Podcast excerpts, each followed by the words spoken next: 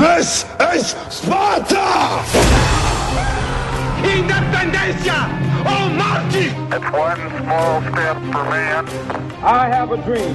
E saio da vida para entrar na história. Este é o Fronteiras no Tempo, um podcast de história.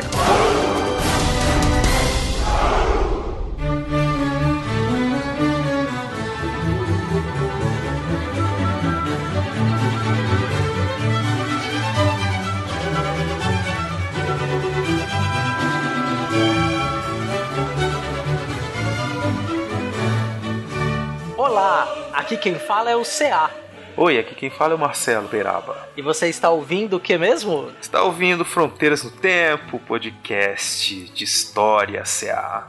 Exato, Beraba. Estamos aí no nosso episódio número 20. Oh, que maravilha. Voltamos, estamos, continuamos, né? Voltamos, não, que a gente tá sempre por aí. E hoje vamos, nesse vigésimo episódio do nosso querido Fronteiras no Tempo, falar sobre um assunto que também está comemorando tá fazendo aniversário, também não, a gente não tá fazendo aniversário, mas enfim, tá fazendo 500 É mês que anos. vem, mês que vem a gente completa 3 anos de podcast. Três já. anos de podcast, tá? Opa, maravilha. Você vê como a gente atrasa na Beraba, a gente lança por mês, né? Era pra estar no 36 mês que vem.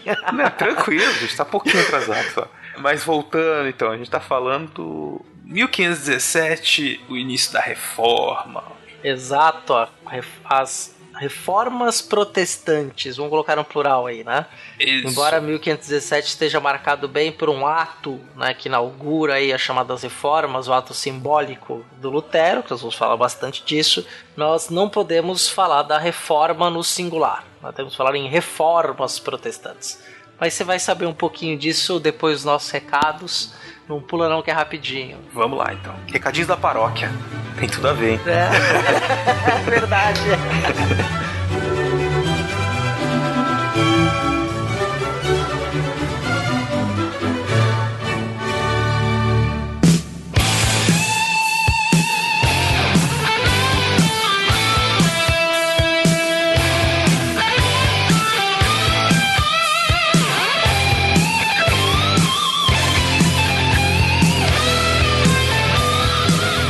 Chegamos na sessão de recados aqui do Fronteiras no Tempo. Quer dizer, você acabou de sair da abertura, já tá nos recados aqui, não é, Beraba?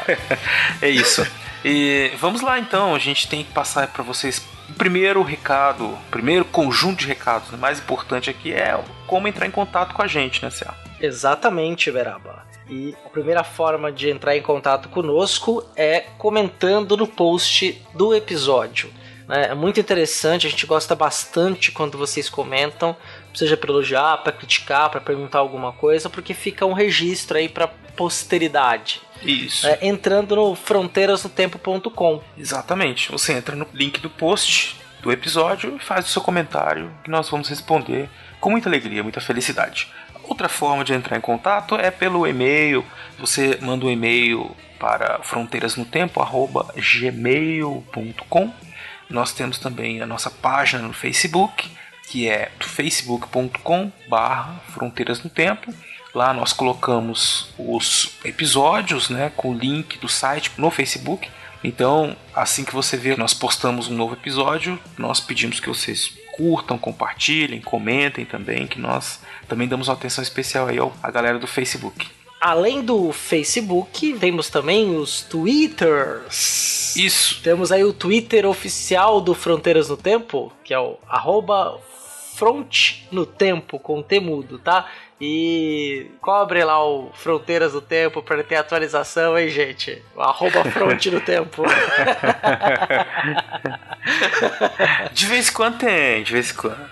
Enfim, mas pode entrar em contato com a gente pelos nossos twitters, né? O meu é arroba Marcelo Silva79 e o do CA é arroba César Agenor, esse nome de vilão de novela mexicana. então, não podemos esquecer que existe também o WhatsApp. É, Vocês podem mandar pra gente um áudio para o número que o César vai falar aí pra vocês, porque eu nunca sei de cor. É o 13 99204 0533. Se acertar 10 números, você leva. E se ele acertar 20, você leva também. Mas. Oi!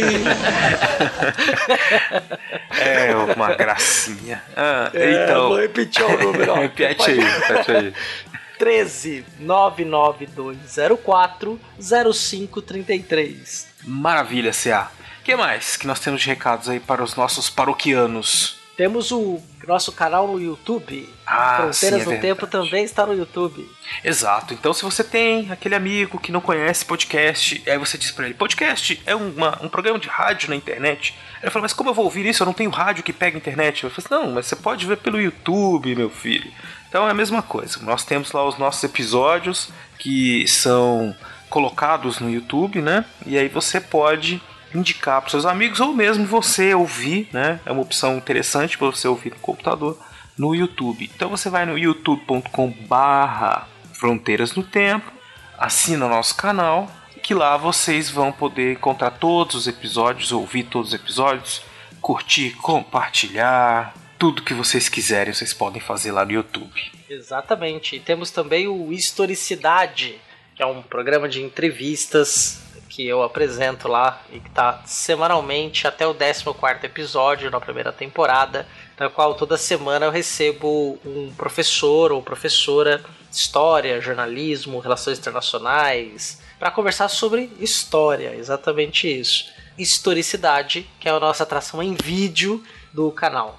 Exatamente. Preparando aí tudo para novidades na segunda temporada do Historicidade, mas isso a gente é segredo ainda, né, Cé? Ah, com até Pra certeza. gente, até pra gente. Até pra gente. Mas vai rolar, vai rolar a segunda temporada com outro formato. Que o Historicidade, só pro nosso ouvinte aqui, nosso amigo ouvinte saber, ele já vai pro episódio, ele foi pensado pra TV. Então eu chamo intervalo no meio do programa e tal. E aí a segunda temporada vai ser algo pensado especificamente pro YouTube.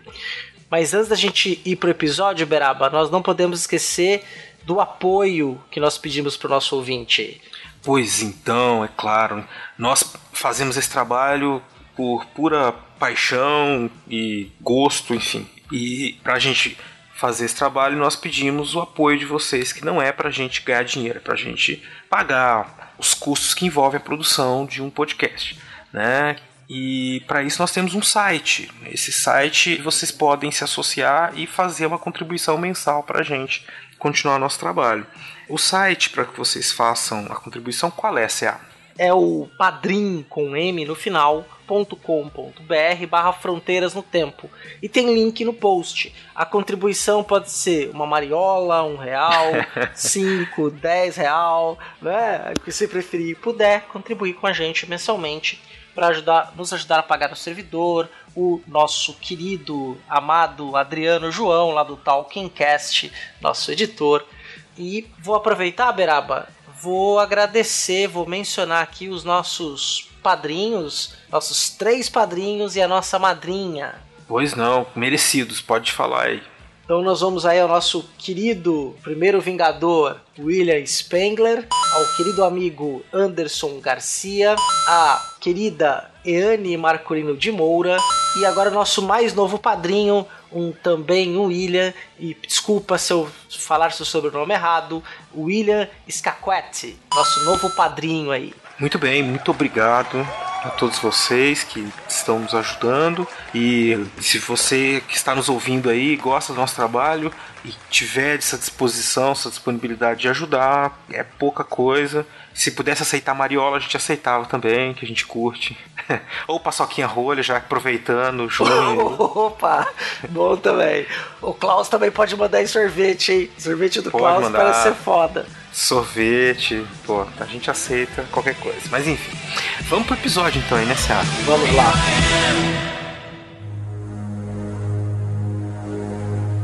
dorime interrimo ad appare dorime. Ameno, ameno, lancire, lanciremo, dorime. Ameno, o manare imperavi, ameno, dimere, dimere, lanciro, lanciro.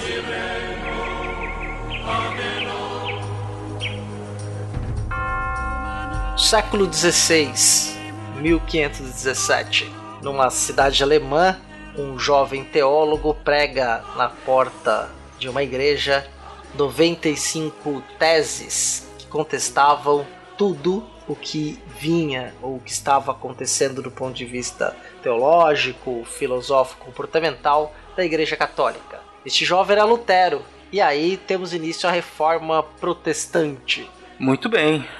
Estamos em 2017, século 21, e dois historiadores estão falando sobre a reforma protestante num momento político e social no mundo inteiro, né, que essas figuras, essas questões que envolvem política e religião têm uma relevância muito grande e inquietam muitas pessoas.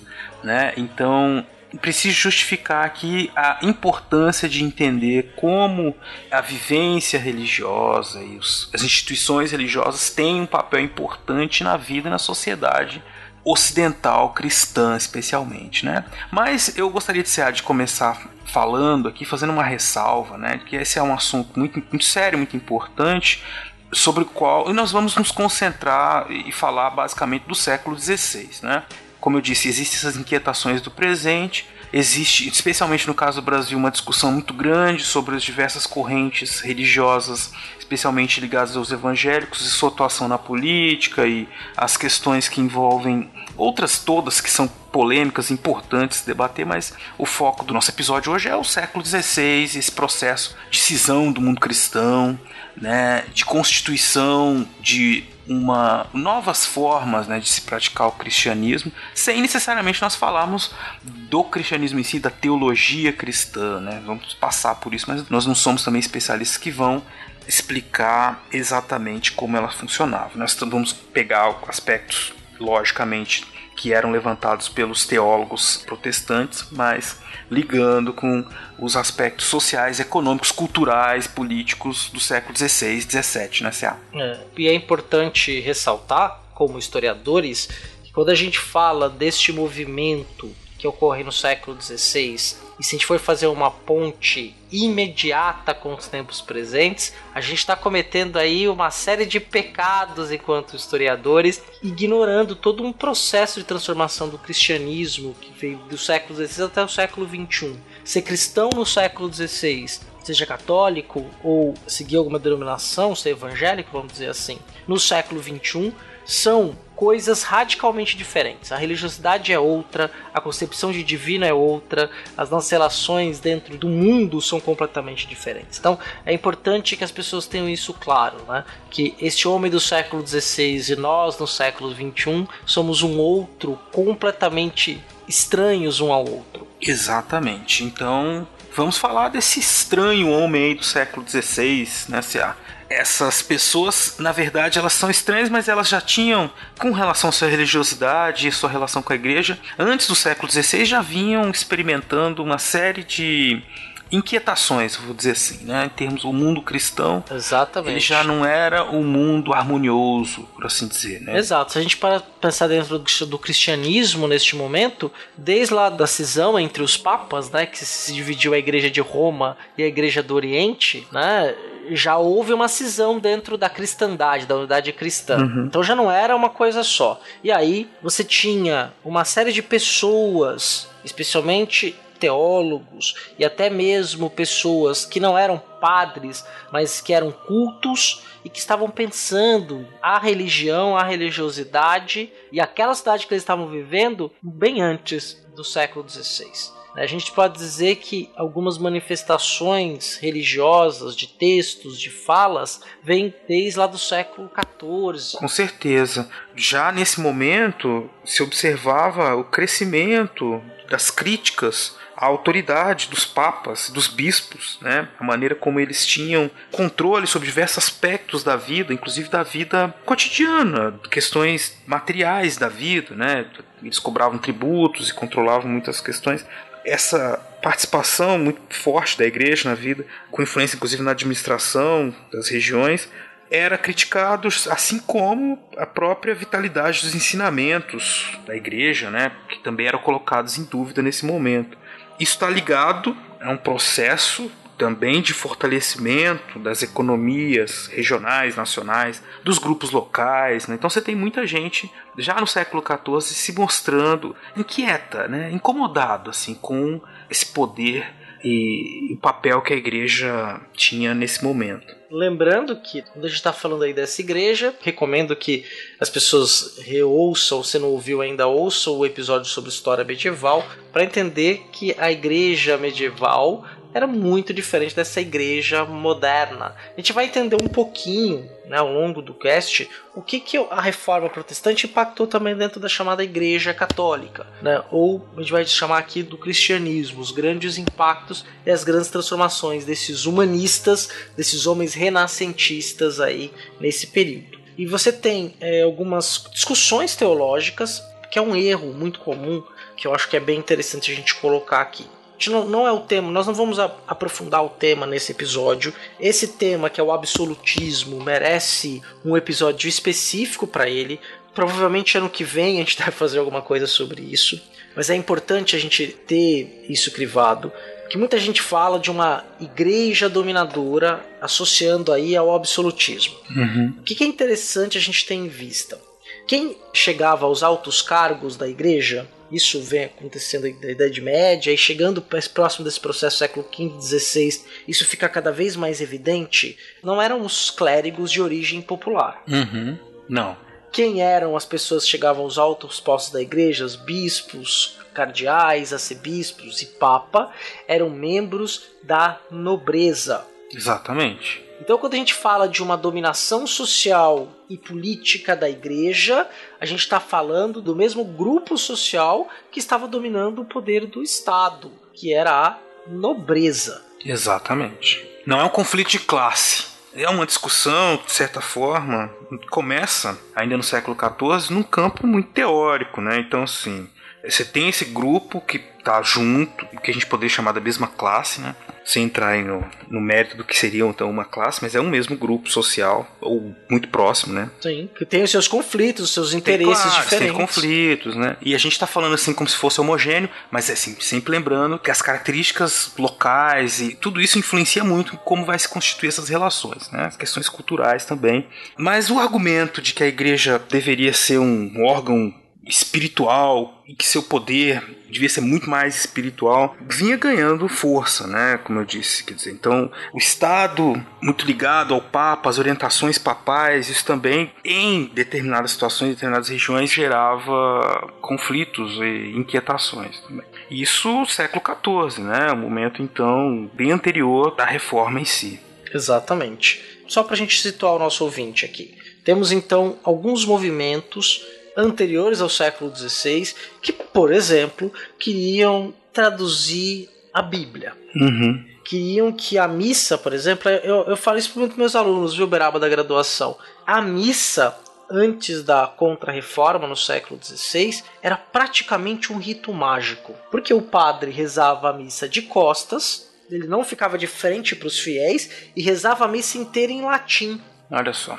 Então, quer dizer, a comunicação com aquela palavra né, era muito ritualístico. E já tinha gente ali incomodado. As pessoas queriam falar para as pessoas. E aí isso já vinha gerando uma inquietação com a forma do rito. Isso vai ganhar corpo mesmo no século XV e vai estourar mesmo no século XVI, quando o que a gente vai chamar o romance, as línguas nacionais ou as línguas locais as línguas populares, né?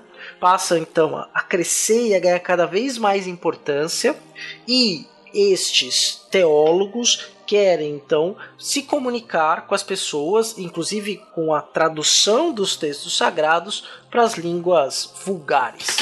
É, além dessa questão do rito e dessa necessidade que acaba essa demanda, né, de uma maior ligação com esse essa crítica ao rito, há também a crítica às próprias posições, é, o comportamento do clero, né? A questão da corrupção dos padres com venda de indulgências, nepotismo, né? desregramento sexual do clero, né? situações que davam força às críticas, né?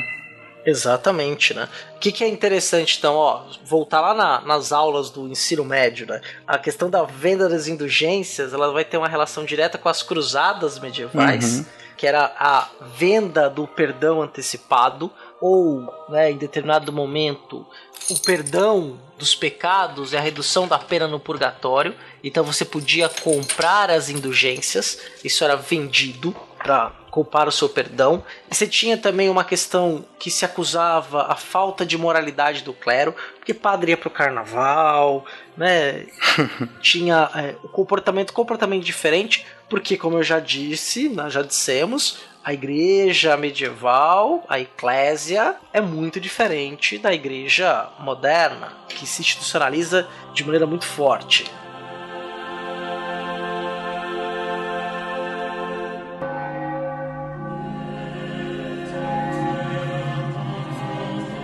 Então você tem essas crises aí de comportamento também, só que não é todo mundo ali que estava incomodado, é um grupo bem específico. O que, que é importante que a gente diga, tá? Quando a gente vai falar dos reformadores, você tem que ter em mente o seguinte: são homens ligados à igreja, formados dentro da igreja, teólogos, padres e também os homens cultos, que eram devotos, que tinham estudado, tinham acesso aos livros, produziam textos. Quer dizer, é um grupo que está pensando intelectualmente essa questão da igreja e teologicamente, e depois isso vai chegar às populações. Aí, como as populações encaram ou não encaram isso, é um ponto lá para frente. Exato. Mas é bom deixar isso claro. Inclusive tem depois é uma discussão, se você pensar assim, a reforma e a política. Os reformadores principais eram conservadores politicamente, pregavam obediência ao Estado, aos reis e tal. As leituras que o povo fez, em certo sentido, em algumas situações, levaram a revoltas camponesas, né? levaram. que já aconteciam antes, né? no final da Idade Medieval, já tinha momentos ali de revoltas camponesas também, grandes, mas enfim, né? são, como você disse mesmo, são homens intelectuais, né? Por assim dizer, que estão pensando tudo isso daí, escrevendo sobre isso. E antes do principal reformador mais conhecido, Lutero, né? Que nós vamos falar aqui, nós tivemos alguns outros, né? Sim. Importante, Berabal, antes de você falar o nome desses outros aí, que inicialmente esta vontade de fazer alterações era alterar a igreja, não romper com ela.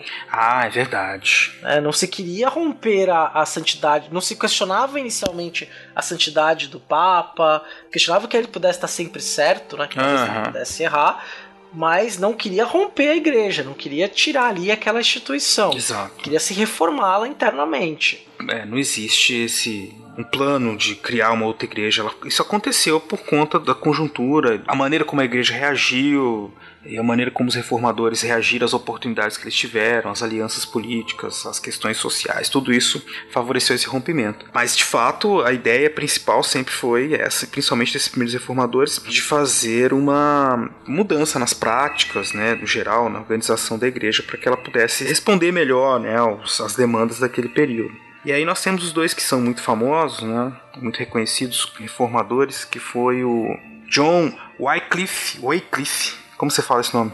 E o John Hus, o John Wycliffe na, na Inglaterra e o John Hus na Boêmia, na Boêmia, Boêmia. É, a atual Alemanha, né? Boêmia é a da República Tcheca, né? Uhum. Onde é a atual República Tcheca. Eles, de certa forma, foram dois intelectuais que atacaram essas práticas da igreja de uma forma culta, né?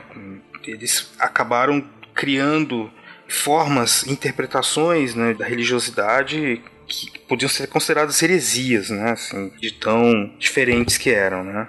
É, você pegar bem aí, é uma discussão até para um outro momento, quando você pega movimentos importantes na igreja aí no período medieval, né, a gente tem, por exemplo, um, um São Francisco de Assis, né, Isso. que pregava, é, ele era um um herege, era um movimento herético que foi incorporado pela igreja, né? Exato. E foi ali trazido para formato das suas ordens, né? Então essa igreja que a gente está pensando a igreja, tanto a igreja medieval e também a igreja moderna e até a igreja católica contemporânea, né? assim como o cristianismo, nunca é uma coisa só. É plural, no sentido que você vai ter, por exemplo, um franciscano, um diocesano, um augustiniano, um jesuíta. Parece que eles são completamente diferentes um do outro. Exato. Então, são muitas formas de interpretar e de viver essa religiosidade aí que vão ganhando legitimidade. Voltando aos nossos reformadores, o John Wycliffe, por exemplo, ele tinha como ponto central da sua argumentação da sua proposta de mudança a questão de que a salvação só viria por meio da fé. Era concedida para aqueles que tinham fé. Isso que era um, um dom distribuído por Deus, que não estava, e isso é importante, não estava condicionado à participação nos ritos da igreja, ou mesmo no recebimento dos sacramentos.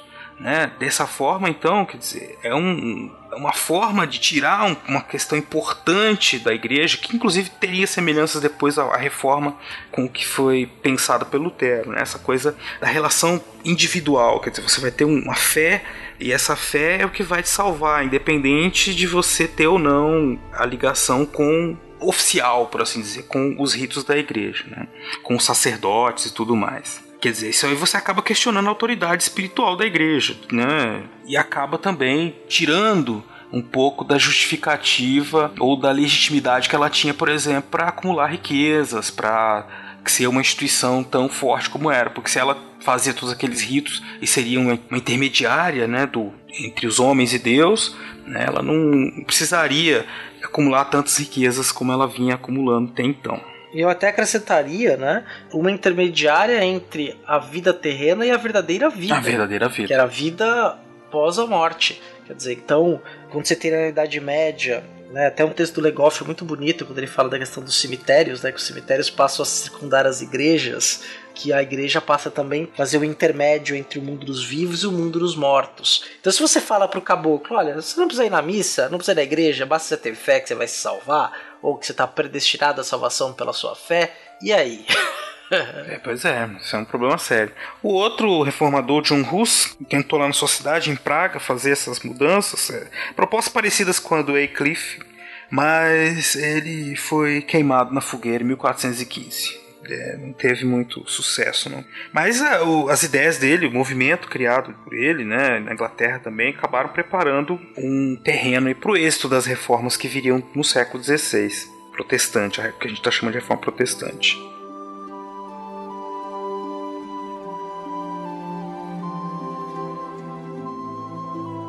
E no final do século XV, no ano de 1483, nasce Martinho Lutero, que é a tradução, né, Uhum. do nome alemão aí, né, provavelmente. É, Exato. a versão do, eu não sei a versão alemã. A versão alemã deve ser. Que engraçado. Tô lembrando assim. que aquele tem um vídeo que fala disso. As palavras em todas as línguas em alemão, né? Em alemão sempre é uma coisa assim absurda. Enfim, deixa pra lá. Mas é o Martinho Lutero, né? Então está aí o senhor Martinho Lutero, nasceu em 1480 aí. Três. Três, né? E é uma figura importante porque é aquilo que o Cea falou, né? Ele era um homem formado na igreja, né? Ó, A gente vai falar bastante do Lutero, obviamente, que ele é um grande símbolo, mas a reforma não foi só por causa dele. Lógico, Era não. um movimento interno que já aconteceu dentro da igreja e que ele foi colocado como um símbolo. Exato. A gente colocou por exemplo, dois que vieram antes, mas que tinha outros movimentos. Depois, Sim. movimentos camponeses, né? De gente que estava contra a igreja, contra os padres, enfim. Mas, Beraba, deixa eu te fazer uma pergunta, cara. Você acha que se tivesse uma escola sem partido, o Lutero teria feito a reforma? Ué, claro que não, cara. Não pode, né? ele ia estar fazendo doutrinação É, dentro da igreja. Literalmente, né? O doutrinador, que absurdo, falando contra Deus, cara. Nossa, meu Deus. É um comunista esse Lutero aí, viu? Certeza.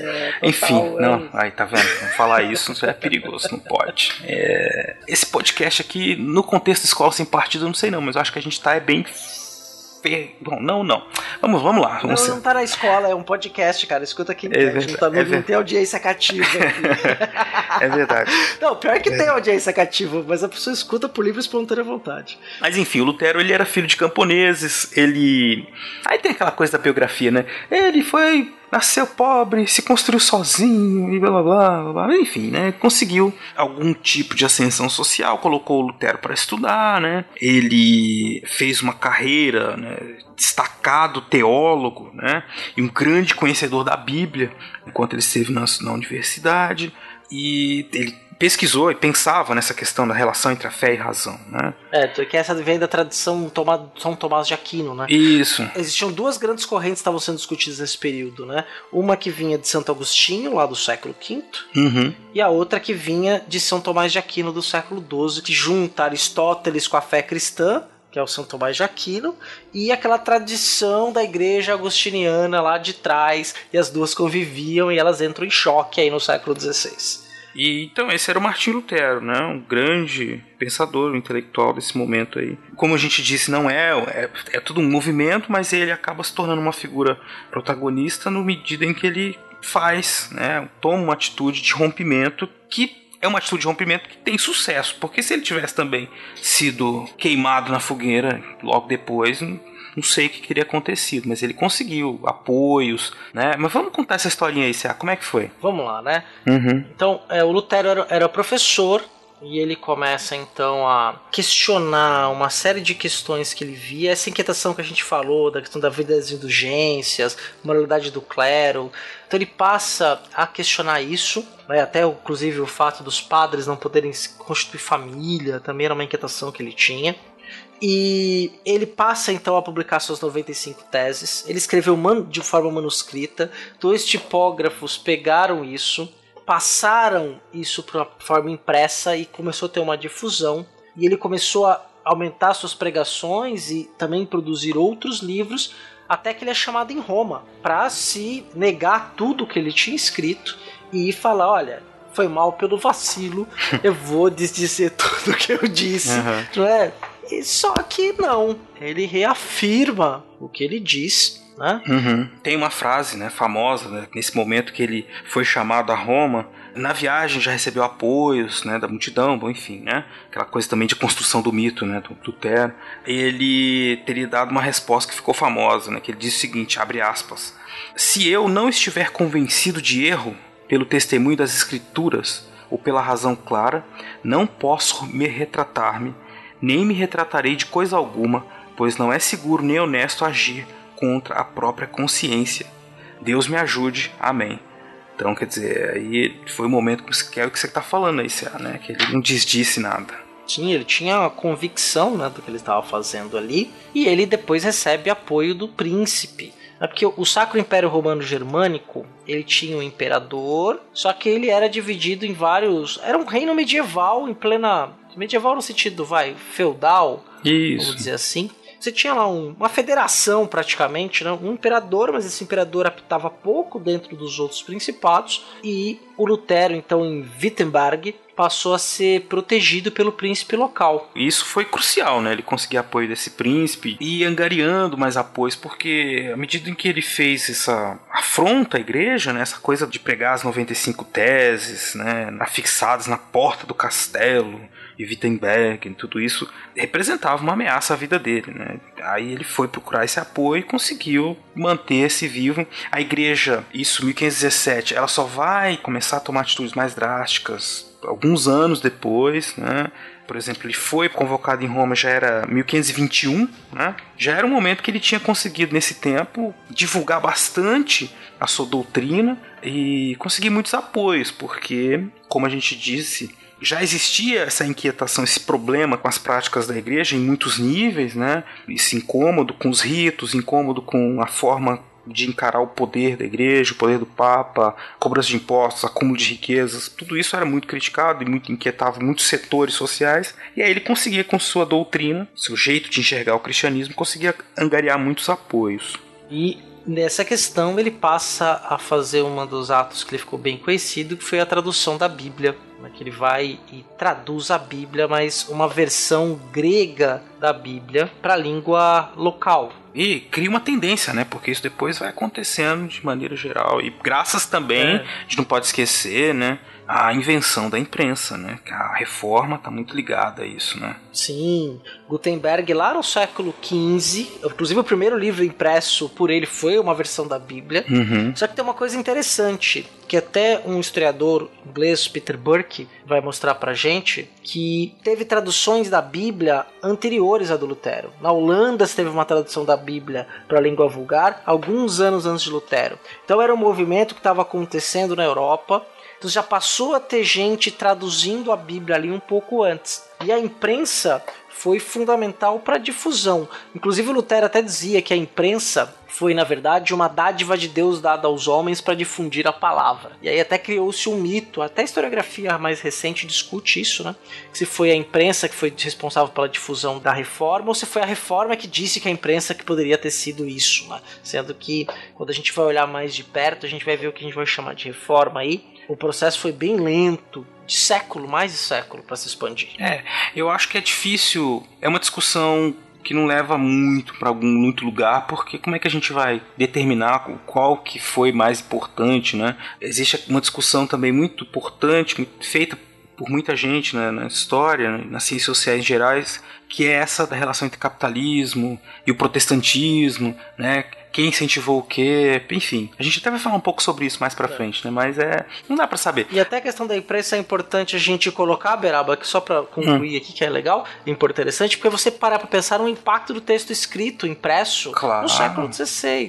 Claro. O, o mar de analfabetos que existiam. Exatamente. É. Então, tem um poder, assim que está além, tá as, as palavras além disso tudo, mas é um, simbolicamente, né, muito importante. E aí, é, essa questão, como o Lutero, né, está falando da tradução da Bíblia, ele tinha, já nas 95 teses, defendido essa convicção de que a fé é o único meio de salvação, né, e ligado a esses outros movimentos anteriores, a questão do conhecimento da Bíblia era uma, uma situação importante. Então ele também insistia nisso. Toda pessoa podia descobrir o sentido da Bíblia sem a ajuda dos padres. E aí, então, por isso, conhecer a Bíblia, interpretá-la, né, fazer, né, então esse exercício de tentar encontrar um sentido da sua relação individual com Deus, né? É, e aí, aí, ouvinte, guarda essa informação. Porque depois eu vou tirar um coelho da cartola aqui em relação a essa informação que o Beraba acabou de passar. Agora, CA, o, uma coisa importante do luteranismo, do Lutero, né? Da, da, teologia do Lutero, essa coisa da fé. Então, é a fé dada por Deus e tal, mas e aí, como é que o indivíduo ia saber se ele tinha fé? Que é uma, uma questão importante. Será que a minha fé é suficiente para ser salvo ou não? Né? Pro Lutero, isso acabou ficando como uma coisa assim, é uma busca, né? E isso é essa busca que já vai ser um sinal de que havia um favorecimento de Deus e que é, possivelmente você conseguiria a salvação. Então era um momento de estar sempre aperfeiçoando a fé por esse autoconhecimento e o conhecimento da palavra e da essência do que seria ser um cristão. Então todo homem já estaria predestinado ao céu e ao inferno, né? Nesse sentido, era preciso só encontrar os sinais, buscar esses sinais para chegar nesse local preparado por Deus. Será que deixar copos d'água espalhados por, por acaso é um sinal de salvação? não sei se é. Por que você está está falando isso? É o tipo de piada que a gente vai ter que cortar aí? O que, que é? não, cara. M. Night Shyamala. Ah, sinais com o Mel Gibson. Sinais. ah, não. Essa piada foi muito ruim, que tão ruim que eu tive que tão explicar, ruim que eu nem peguei, cara. cara. Esse filme é muito ruim, cara. Ah, não. Você quer fazer piada de filme ruim? Faz do Schwarzenegger. Filme assim. Não, mas ó, posso falar uma coisa? Esse filme teria sido brilhante se ele não mostra o ET. Ah, também acho. Se aquele, Puta, aquele ia ser um filmaço, é, cara. Mas enfim. Puta, ia ser fantástico. Mas tudo bem, vamos lá, vamos voltar. é... Então, muito bem. Sem que Lutero tivesse a intenção, ele começou a reforma, né, cara? Então, era uma coisa que ele estava lá nos seus escritos dizendo, eu vou fazer a reforma agora em 1517. Não, ele foi. Ele teve essa coisa da, das 95 teses, que a gente está falando sempre aqui, né? Que ele pregou lá na catedral. Tem a ver com um embate, um problema que ele teve com um monge que passava lá pela sua cidade vendendo indulgências, né? É um bispo, arcebispo que passou por lá para construir a Basílica de São Pedro. Exatamente. E aí estavam tentando vender as indulgências para arrecadar dinheiro, arrecadar fundos para a construção da Basílica de São Pedro. Inclusive era o arcebispo Alberto. Isso, exatamente. Então, era uma situação. Ele já vinha com todos os seus estudos e falando, né, da questão da fé.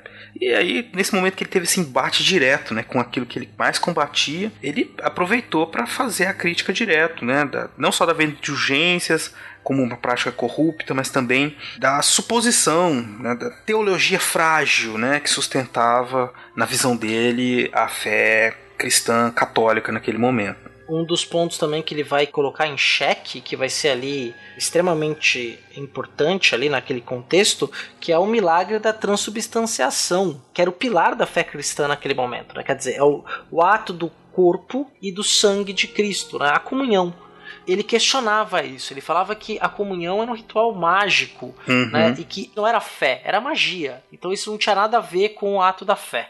Exato, né? Criticava então essa apropriação mágica que separava exatamente que na visão dele não era uma demonstração de fé, era um rito que perdia o sentido, né, para ele, justamente por não ter essa ligação espiritual do indivíduo com a fé. As imagens dos santos também ele questionou, né? Isso questionou muito como idolatria. A questão da adoração às imagens dos santos. Quer dizer, não deveria haver intermediário entre a vida terrena e o mundo extraterreno, né? O céu. É direto, a ligação é direta. É direta, você fala com Deus e pronto, né? não, não existem intermediários. E, de certa forma, então, iniciada a reforma que floresce sobre o, ressentimento de muitos líderes locais que viam a intervenção papal como uma intervenção estrangeira nas suas terras, a questão da cobrança de impostos, né? isso tudo vai levando o aumento do apoio do Lutero, né? até que esse movimento ganha repercussões em diversos locais da Europa, né? Exatamente, né? Então você vai ter aí outros grupos que vão passar a abraçar isso e, inclusive, até por um viés um pouco diferente do que o Lutero tinha planejado inicialmente, que foram lá os chamados anabatistas. E olha que interessante, Beraba. O que, que eles começam a dizer? Eles começam a questionar a ordem social Hum. Que até então foi apresentado como uma ordem natural das coisas. Então eles começam a dizer o seguinte: olha, é, nós teremos a vida no paraíso, mas nós não precisamos comer o pão que o diabo amassou com as nádegas na terra, né? Uhum. Então nós temos que ter direito também à terra. Era uma. Pode dizer uma corrente mais radical né, da, da reforma, né? Quer dizer, eles viam essa. É uma liberdade. Eles viam que assim, a liberdade espiritual seria uma justificativa para que eles fizessem suas reivindicações de liberdade social, econômica, até vai correndo risco de ser anacrônico, assim, né, de liberdade, né? No sentido de liberdade que eles tinham para aquela época lá. Quer dizer, buscando então, né, esses anabatistas aí, um- a partir dessa interpretação. Isso era um problema sério. É, até porque, como não sei se eu já disse aqui, mas na corrente principal da reforma protestante, os seus principais líderes eles a- apoiavam em geral as autoridades políticas estabelecidas, né?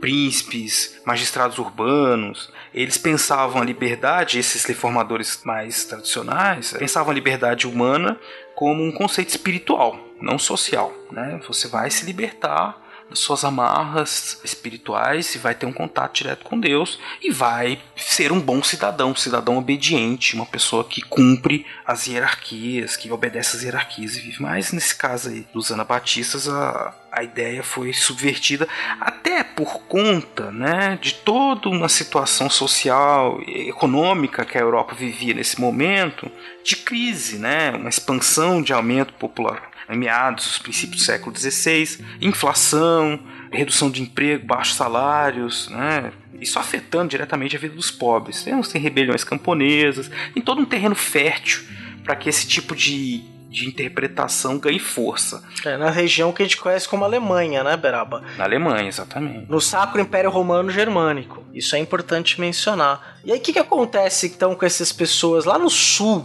da Alemanha, Beraba, que começam ali a fazer essas reivindicações e começam a tentar levar a cabo essas reivindicações? Não era só ficar falando, eles Aham. partiram para ação. O que acontece? Então, Beraba, o que aconteceu foi o massacre dos anabatistas, daquele grupo que se rebelou contra a situação social ali no sul da Alemanha. As autoridades do Sacro Império Romano Germânico, mesmo aquelas autoridades que apoiavam o Lutero, não toleraram esse tipo de ação, esse tipo de movimentação, essa revolta camponesa, tal qual as jaqueries que aconteceu no período medieval, né, que eram as reformas, no caso já que eram urbanas, mas também rurais. Quer dizer, porque os camponeses também em determinados momentos reivindicavam quando estavam passando fome, uhum. né, quer dizer, as pessoas não são passivas o tempo todo, né? Quer dizer, a gente generaliza às vezes a explicação, fala em 5 segundos de um século, depois fala duas horas de um ano, quer dizer, como se nesse como em muitos séculos tivesse acontecido muitas coisas e variáveis. Essa é uma questão da narrativa histórica, né? essa é a discussão uhum. da teoria da história. Mas é, o é, que, que você vai ter então ali naquele momento? As autoridades mandam tropas e há um massacre de em torno de 100 mil pessoas foram mortas pelas autoridades do Sacro Império Romano Germânico.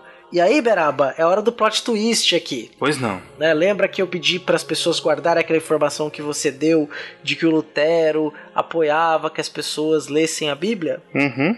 Então ele volta atrás. Quando acontece essa questão, ele fala: Olha, é mais ou menos, mais ou menos a leitura da livro da Bíblia. Não é bem por aí a leitura livre da Bíblia sem a devida orientação de alguém que tenha estudado e tenha sabedoria e tenha uma iluminação divina uhum. não pode ser feita de maneira direta. Precisa sim de um intermediário.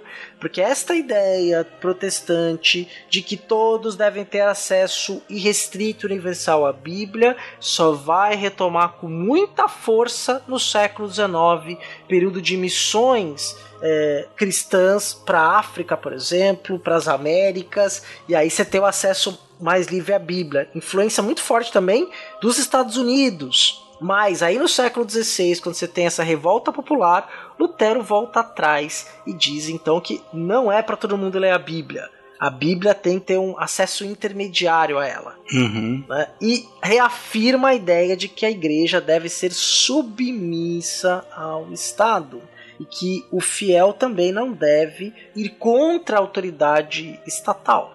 Exato, né? aquilo que eu disse há pouco, né? de que há então esse contraste entre o reformadores que são autoritários, ou que defendem essas autoridades, né, e as lideranças populares, porque eles já tinham suas demandas, suas, eles queriam liberdade, queriam comida, né? E fizeram em sua interpretação radical daquilo, né? Então, realmente, você ah, tá vendo? É uma questão que a gente está falando de religião, né? E mudanças em práticas religiosas e fé e tudo, mas são homens, né? E a fé e a religião, ela tá envolvida aí como uma forma de coesão social, né, mas também então acaba tendo repercussões na política, né, nas formas de estabelecer as hierarquias, o funcionamento da sociedade como um todo, né.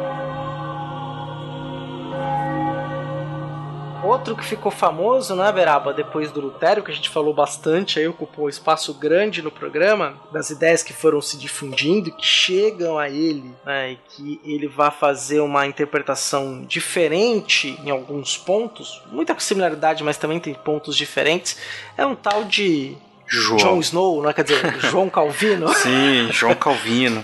Dá para dizer que o sucesso da reforma fora da Alemanha é bastante devedor da obra do João Calvino, né? que era um teólogo francês que viveu entre 1509 e 1564, sendo, portanto, razoavelmente mais jovem que o Lutero, evidentemente, então ele tinha contato com as ideias do Lutero, ele conheceu né, os seguidores franceses do Lutero, conheceu a teologia dele, né, praticou por um tempo a difusão dessas convicções. E o Calvino ele é muito reconhecido por ter na sua depois de um tempo ter sido expulso, né, ter, ter ido morar na, na em Genebra, né, na Suíça, e naquele momento, junto com seus aliados, ter estabelecido uma comunidade né, protestante, muito fortemente baseada em um tipo de comportamento bastante rígido, uma disciplina rigorosa de vestuário, de costumes sexuais, do comparecimento na igreja, né, de forma até inclusive de organizar os negócios comerciais, com castigos corporais, comportamentos que eram considerados pecaminosos. Né? O trabalho diligente, né? Desgraça. O trabalho diligente, exatamente. E o Calvino ele tinha também essa coisa da salvação pela fé, né? Pelas obras também, né? Da fé e obras. Isso. Isso vai ser importante, né? Também os seus atos também te levavam à salvação. Isso. Então quer dizer, o, que, apesar que o homem estivesse na visão dele já predestinado à salvação da nação, ele não tinha como conhecer antes, né? Sua sorte. Que ia acontecer, né? E a salvação se expressaria por meio de suas ações. Exato. Então, ele para que ele tivesse uma possibilidade de salvação, ele tinha que manter, né, uma retidão, um, tanto o homem como a mulher predestinados, ele devia ser então um homem com comportamento irrepreensível, assim, né? sem manchas ou tentando evitar totalmente essas qualquer ato pecaminoso, né? Então esse acabou sendo um dos principais o Lutero, evidente, e o Calvino acabou e os dois acabaram sendo os principais divulgadores e que levaram à expansão do movimento de reforma pela Europa. Sim, exato, né? Porque até os calvinistas, né? Eles seguidores de Calvino, por exemplo, na França eles ficaram conhecidos como os Huguenots. Isso. E na Inglaterra ficaram conhecidos como puritanos. Os puritanos. Isso tem. Bom, a gente nunca fez um episódio de Revolução Inglesa, né? Mas tem uma importância. É, tem, falamos disso no episódio sobre a Revolução Industrial. Ah, é verdade, certo, tá vendo? Tô precisando ouvir mais. Tem um bloco lá que a gente fala um tempinho legal aí, porque na edição, eu fiz a edição, eu lembro. ah, é verdade. Não, esse eu já esqueci. Tô precisando fazer uma maratona, reouvir tudo aí de novo, cara. E esses grupos evidentes, essa questão da participação dessa vida regrada, desse trabalho dirigente, isso tem a ver com acaba levando uma acumulação de riqueza, são pessoas que se tornam comerciantes, que têm papel importante na economia, né? E vão ter também uma participação política relevante nesses ambientes que eles vão crescendo, né? Em número, em participação, em número, importância, né? Relevância social.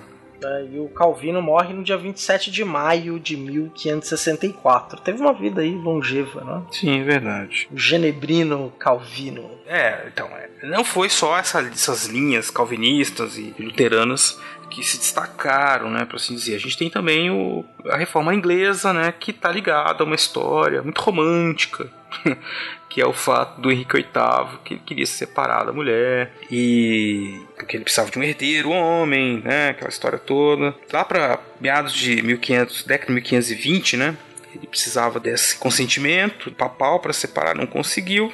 E aí, em 1529, depois de uma série de negociações e discussões teológicas, né, o Henrique VIII conseguiu convencer o parlamento a reconhecê-lo como líder né, da igreja que passou a ser conhecido como a igreja anglicana, igreja que se apartou da igreja católica na Inglaterra. É interessante, né, que o, a separação com os papistas, como os ingleses chamavam, os seguidores de Roma, né, a questão do casamento, ela é, acabou ficando muito mais como algo simbólico do que algo do ponto de vista político era o que interessava de fato, né? Uhum. O que o, o Henrique VIII queria ali, na verdade, era na centralização, porque eles estavam provendo do Estado ali inglês, né, no curto período absolutista inglês que vai existir, era romper mesmo com a influência de Roma dentro da Inglaterra. Exato, é aquilo que eu falei. Os ressentimentos né, desses líderes políticos que viam, quer dizer, estavam subordinados a decisões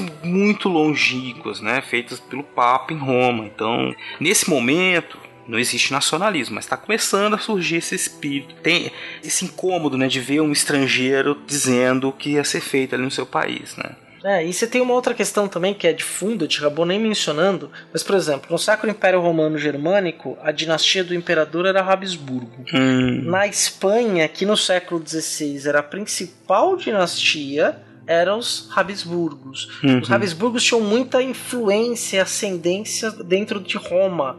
E os Habsburgos eram inimigos dos ingleses, né, da casa inglesa e dos franceses também. Né? Então você tem ali dentro de um jogo internacional uma tentativa também ali de frear o poder desses Habsburgos, né? esse conflito que vai permanecer. E aí, tanto é que a esposa do Henrique VIII que ele se divorcia é Natalie Portman ou a Scarlett Johansson?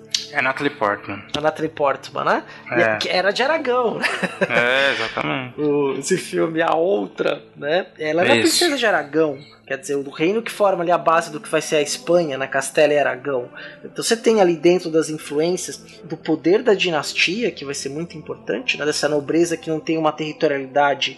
Essa nobreza, ela é móvel. O que, que eu tô querendo dizer com isso, né? A nobreza não necessariamente se identificava com a sua. Ah, eu sou da nação inglesa. Não, mas sim com a sua tradição, a sua linhagem. Então, se o Henrique VIII, por exemplo, nasceu na Inglaterra, mas ele pudesse ser o sucessor da Espanha, ele ia para a Espanha assumir o trono lá. Quer dizer, não tinha muita. Essa questão é, um, vamos chamar de proto-nacionalismo. O que importava mesmo eram as alianças e a dinastia que a territorialidade era móvel entre essa nobreza. Exato. Então é isso, esse proto-nacionalismo está atuando também nessa questão, gerando esses ressentimentos, esses incômodos. E tanto que, se a gente observar que quanto mais próximo de Roma, menos sucesso tinham as ideias, né? Protestantes do Lutero, mesmo do Calvino, né? Na Espanha tem essa questão das dinastias que o Serra falou, que colaboraram para o não sucesso do protestantismo ali. E na Itália, além de não ter um apelo popular, a igreja perseguia qualquer um que fosse lá para a praça defender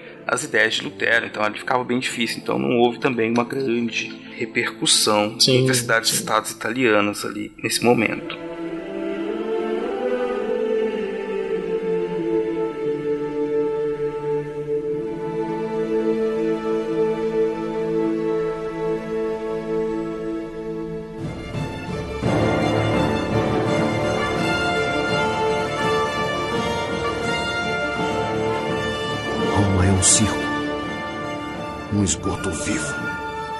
Compra-se de tudo: sexo, salvação. Tem bordéis só para clérigos. Uma igreja mostrava as 30 moedas que Judas recebeu. Quem as beijava ganhava 100 anos de indulgência. Você acha que é só Roma que existem relíquias assim? Mas falam até do Santo Padre, que ele ama o poder.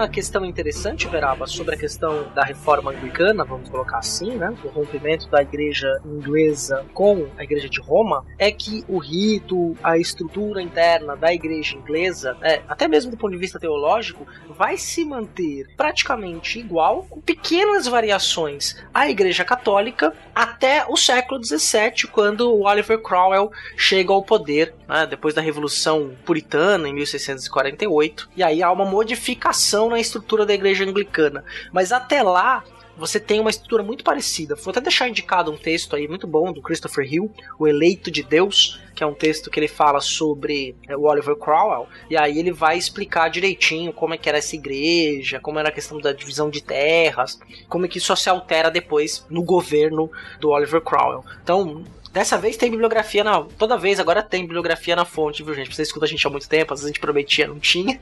Agora não falha mais. é, então é isso, né? Realmente é interessante né, de pensar essa reforma inglesa que tem umas motivações diferentes e uma discussão teológica que acaba acontecendo posterior, né? A, a transformação. Quer dizer, existe essa, esse espaço para questionamento do quão protestante seria, né? A igreja anglicana de fato, né? Que, já que ela mantinha essas estruturas esses ritos e ela vive uma situação muito mais derivada de problemas políticos do que necessariamente teológicos, né? E nós falamos, né, do Lutero, do Calvino e da questão anglicana que se destacaram. Só que para você ouvinte ter uma noção, nós destacamos esses três, normalmente os livros didáticos destacam esses três, né, no nosso memória histórica construída acerca deste movimento do protestantismo, acabam então aparecendo dois nomes e um movimento que está ligado ao rei da Inglaterra, Henrique VIII. Mas só para você ter uma ideia, em 1529 aconteceu um colóquio na cidade de Marburgo que reuniu os principais líderes reformadores protestantes daquele período. Vou ler para vocês os nomes, só para vocês terem uma noção para achar que não foi só uma questão que envolveu apenas um homem, Lutero, ou só o Calvino posteriormente, ou só o rei da Inglaterra, mas que era uma síntese do que a gente já falou também, né, que esses reformadores vinham de vários pontos dentro da própria igreja e acabam eles criando então o cisma, uma ruptura com o Papa em Roma. Então, ó, o Martinho Lutero, Justo Jonas, Felipe Melanchthon, André Osiander, Estevão Agrícola, João Brents, João Ecolampádio, Urico Zwinglio, que foi um teólogo muito importante nesse movimento, Martin Butzer e o Gaspar Edil. Então, Cea, são esses teólogos que, como você disse, já vinham bebendo aí nesse movimento cultural, essas críticas que eram feitas à igreja desde antes, ganharam força desde Lutero, né? Você pegou o Zwinglio, por exemplo, que você citou aí, já tinha feito uma série de reformas em cidades da Suíça, até antes da chegada do Calvino, né? É, o Calvino vai ganhar destaque, inclusive depois da morte do Zwinglio, né? Exato. Então, essas pessoas todas mostram que é isso, né? Um movimento amplo que está baseado numa satisfação anterior e forte, um ressentimento, né, por assim dizer, muito grande com as práticas religiosas e a busca. Uma busca que é motivada, a gente não pode esquecer também, é uma situação que vem de outras esferas do pensamento, da convivência humana, né? o próprio esgotamento, os problemas econômicos, sociais, a questão do desenvolvimento do humanismo, de outras formas de pensar o mundo também, que vem surgindo ali a partir do século XV também. Tudo isso influencia e é influenciado depois também por esse movimento religioso muito importante da reforma, né? todas as pessoas. Exatamente, né? Até tem um livro que está ali no, no balançar desse movimento, dessas repercussões, dessas crises todas, que é a Utopia do Thomas More. Exato, verdade. É um mundo, mundo novo, né? Tem aquela coisa do e que acabou servindo como crítica também uma situação que é a situação do milenarismo, né? Não sei se já ouviu falar. A ideia de que os homens, é mais ou menos isso, né? Os homens iam é, ser Deus, Jesus ia voltar em algum momento, né? E a Terra, a gente ia viver de novo tempos de glória, que ia ser então um paraíso na Terra, mais ou menos isso. E aí o que nós tínhamos é que muita gente começou a criticar a ideia dizendo o seguinte: bom, se Jesus vai voltar, quem está no lugar agora de Jesus é o demônio, né? É o anticristo. Né? Então o Papa é o anticristo, é, É alguém que está, né? é alguém que está impedindo a vinda de Jesus. Então nós temos que lutar contra essa estrutura que não é cristã, é, temos que esperar a chegada logo desse momento. Temos que preparar a chegada, a volta de Jesus, né? E, e eliminando a corrupção, eliminando o que tinha de ruim nas práticas religiosas até então. O Papa era chamado de a prostituta da Babilônia, né? Principalmente pelo Lutero. É. Não, e o Lutero também tem um outro texto, obviamente que ele foi relançado, esse livro foi relançado num contexto bem específico. O Lutero tem um livro que ele escreveu em 1519 chamado Dos Judeus e Suas Mentiras. Uhum. É um panfleto, é um livreto, acho que se eu não me engano são 30 páginas. Vocês acham, se eu não me engano, a URGS disponibiliza esse livro gratuitamente. Inclusive ele foi reeditado nos anos 30 pelo Goebbels, na Alemanha, na qual da primeira à última página ele massacra os judeus. Uhum. Né? Inclusive acusando os judeus da decadência da fé da Europa naquele momento. Caramba, pra você ver, né? Bom, muito bem, Cia, mas é, a gente está falando de mudanças estruturais e mudanças que ocorreram em diversos planos, né? Que estão ligadas à reforma, mas existe também um movimento na reforma, né? Que é um movimento encabeçado tanto por protestantes como por católicos que vai tentar transformar o comportamento do que a gente vai chamar aqui de povo, né? Para ser assim bem simples. Sim, né? E é bem interessante isso para o nosso ouvinte ter claro que, obviamente, que a Igreja Católica também passa por um processo que a gente vai ficar conhecido como Contra-Reforma, agora sem if com dois R's. Isso. a Contra-Reforma que vai ser uma reação teológica de práticas políticas, mas a gente vai deixar isso aí para um outro momento, mas é importante saber que os reformadores que estavam dentro da igreja e que não quiseram romper com a igreja, eles trabalharam para ver uma reforma interna e ela veio, né, num, num contra-ataque ao cisma protestante, às visões protestantes, e ambos, tanto católicos quanto protestantes, passaram a se preocupar, talvez pela primeira vez, com as práticas religiosas das populações em maior escala, o que a gente pode chamar de cristianismo popular. Uhum. Muitas das práticas que eram tidas como populares acabavam misturando muito itens considerados sagrados com situações profanas, né? Então, quer dizer, festas em que havia uma proximidade, uma intimidade com os santos, com, com questões religiosas, que se queria, esses teólogos queriam que elas fossem levadas mais a sério, né? Não fossem motivo de escárnio, de piada, né? Às vezes até coisas que hoje em dia parecem pra gente simples, como uma encenação de da paixão de Cristo. Simples no sentido que assim, é lógico, né? Envolve toda aquela emotividade, tudo, né? que eh, muitos acreditavam que aquilo era desrespeitoso, né? De maneira geral, eles temiam isso, né? Essa festas em geral. é, Era mais um discurso moralizador, né? Um discurso moralizador que ele passa a ter dentro, tanto os protestantes quanto os católicos, eles querem moralizar o Joãozinho, a Mariazinha, o homem comum, né? Você tem aí Exato. textos como A Civilidade Pueril, do Erasmus de Roterdã. O Erasmus, a gente não falou do Erasmus aqui, o famoso Erasmus de Roterdã, mas ele foi figura central no processo, porque várias das suas obras inspiraram reformadores, tanto católicos quanto protestantes, inclusive esse Civilidade Pueril. Aí começam a surgir manuais nesse período também, tentando educar a população, como eles deveriam agir em público, como deveriam agir em privado, como deveriam agir na mesa, como deveriam dormir. Então esse tipo de comportamento moral quer se impregnar. A reforma, ela também teve uma característica de que não se queria reformar apenas teologicamente a igreja, mas Uhum. também queria se reformar a cultura do povo, os comportamentos, os hábitos, o cotidiano. E é um movimento europeu, né, geral, assim, como a gente disse, é característica tanto dos católicos como dos protestantes, com diferenças, né? Entre as diversas correntes protestantes, os católicos também tinham uma forma diferente de encarar essa mudança na cultura. Por que, que isso é, é importante quando a gente fala em reforma? Porque tá dentro desse processo todo, tá mudando a religião, muda a religião, então muda a relação que a instituição, igreja, né, tem com o povo, no sentido de evangelizar, de fazer com que eles se comportem como um povo religioso, né? E aí por isso é preciso pensar, e eles pensavam e tinham propostas, escreviam manuais para dizer isso é certo, isso é errado, né? Agiam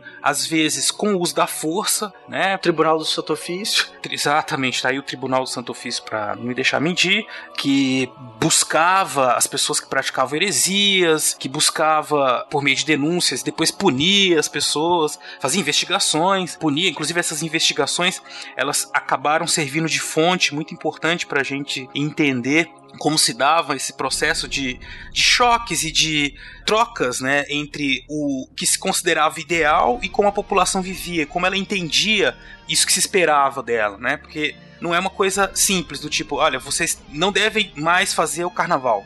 Aí elas pegam e não fazem mais porque é pecado. Não, elas existe um, é, existe um conflito, né, por assim dizer, que vai demorar um tempo para que um lado e o outro cheguem num acordo do que vai ser aquela festa, o sentido que vai ter aquela festa, né? Exatamente. É, isso vale para todos os aspectos da vida, né? A gente tá falando de festa, mas você falou aí do como vai se comportar, como vai dormir, como com quem vai casar, como vai casar, o tipo de festa que pode, tipo de festa que não pode, né? Sim. Eu tava falando de fontes só para não esquecer. Então, as fontes que eram para reprimir isso, que não eram fontes, né? Eles produziam um documento para reprimir, produziam livros para dizer assim, coisas da cultura popular que eram pecado. E aí o sujeito, a ironia da história, né? O sujeito escreveu isso para denunciar, para dizer que era ruim, e hoje em dia as pessoas que se interessam por isso usam o livro do cara lá para entender como era a cultura popular, né? Exatamente, né? Quer dizer, a tentativa de proibição mostra pro historiador aquilo que era praticado, aquilo que se queria proibir. Exatamente, cara. E é interessante, né, que, por exemplo, obviamente que tem diferenças não tão gritantes em alguns casos entre católicos e protestantes na mudança,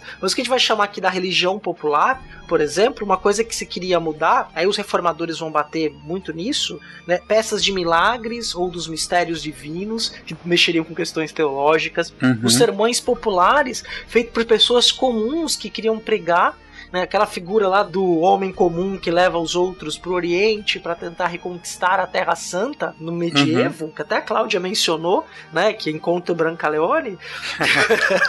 Tem os profetas, né? Os profetas, essas figuras passam a ser combatidas. O Brian não teria lugar neste Ou mundo. isso, lembrei exatamente do Brian lá naqueles, eles naqueles patíbulos lá falando, tinha um cara falando, aí ele falou, conta a história, tinha dois irmãos, aí o cara perguntou, mas qual- como era o nome dos irmãos? Não sei, ah, tá mentindo.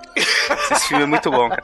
Realmente, o Brian seria queimado, vivo, Seria não podia. queimado. É porque esses sermões populares que eram comuns, de, uma- de práticas populares religiosas, eles passam a ser proibidos. Assim como as- algumas festas religiosas. Os reformadores católicos, eles não tentam acabar com as festas religiosas, mas eles tentam modificá-las. Os protestantes querem suprimir, por exemplo, os dias santos e as peregrinações, por exemplo, atrás das relíquias. Que eram espalhadas pela Europa. Exato. Então há uma questão. Mas olha que coisa interessante, né, Beraba? Tinha algumas tradições seculares que tanto os católicos quanto protestantes, vão chamar aqui de reformadores, se opunham, né? Olha que interessante, ó. Vou mencionar algumas, ó. O assulamento de ursos. Sabe o que é assulamento de urso, Beraba? Eu não sei, eu tô pensando na marcha e o urso, cara, mas fala aí. É. Sim, é bem saudável. Você sabe essas brincadeiras que o pessoal faz soltando o boi e a galera vai fugindo do boi? Aham. Uhum. Então eles faziam isso com o urso. Leonardo DiCaprio curtiu.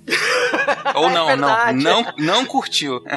O, o Leonardo coisa, não, cara. É, não curtiu. Não, isso é coisa de russo, né? Fala a verdade. Pô, acontecia, a igreja passa a proibir, porque eles aí eles pegavam e batiam um urso até a morte, era o solamento de ursos, isso passa a ser proibido. Né? Ah, imagino que as touradas também, né? Sim, também são criticados. Os atores ficam falando que eles só vivem de incentivo à cultura, que não trabalham, são um bando de vagabundos, não é? E... Então, Sustentado pela Lei Rouanet. É, então, não, os atores.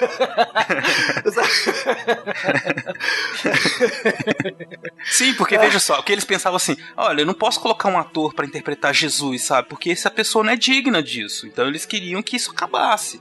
Né? A ideia era que é isso, que a religião tivesse um aspecto principalmente para os protestantes. E aí eu estou generalizando sabendo que há diferenças, né, entre luteranos, calvinistas e outros mais. Isso, e região para região variava da Europa também, é bom ter isso claro. Exatamente, esse nível de tolerância com o popular vai variar. Mas é lógico que há esse problema, dizer, eles não queriam, né, e achavam que controlar as peças, essa coisa do teatro é muito característica, né, cara, porque ela levou, a proibição foi geral, né, fechando teatros, né, porque eram vistos como espaços em que havia essa propagação dessa cultura que fazia escárnio, né, da religião, de coisas sérias que não devia ser feito, né. Os jogos de cartas, os livretos Sim. populares que tinham canções satíricas, até histórias eróticas, danças, né, os charlatões, a magia, o que uhum. era considerado algo mágico, isso vai ser muito importante nesse momento.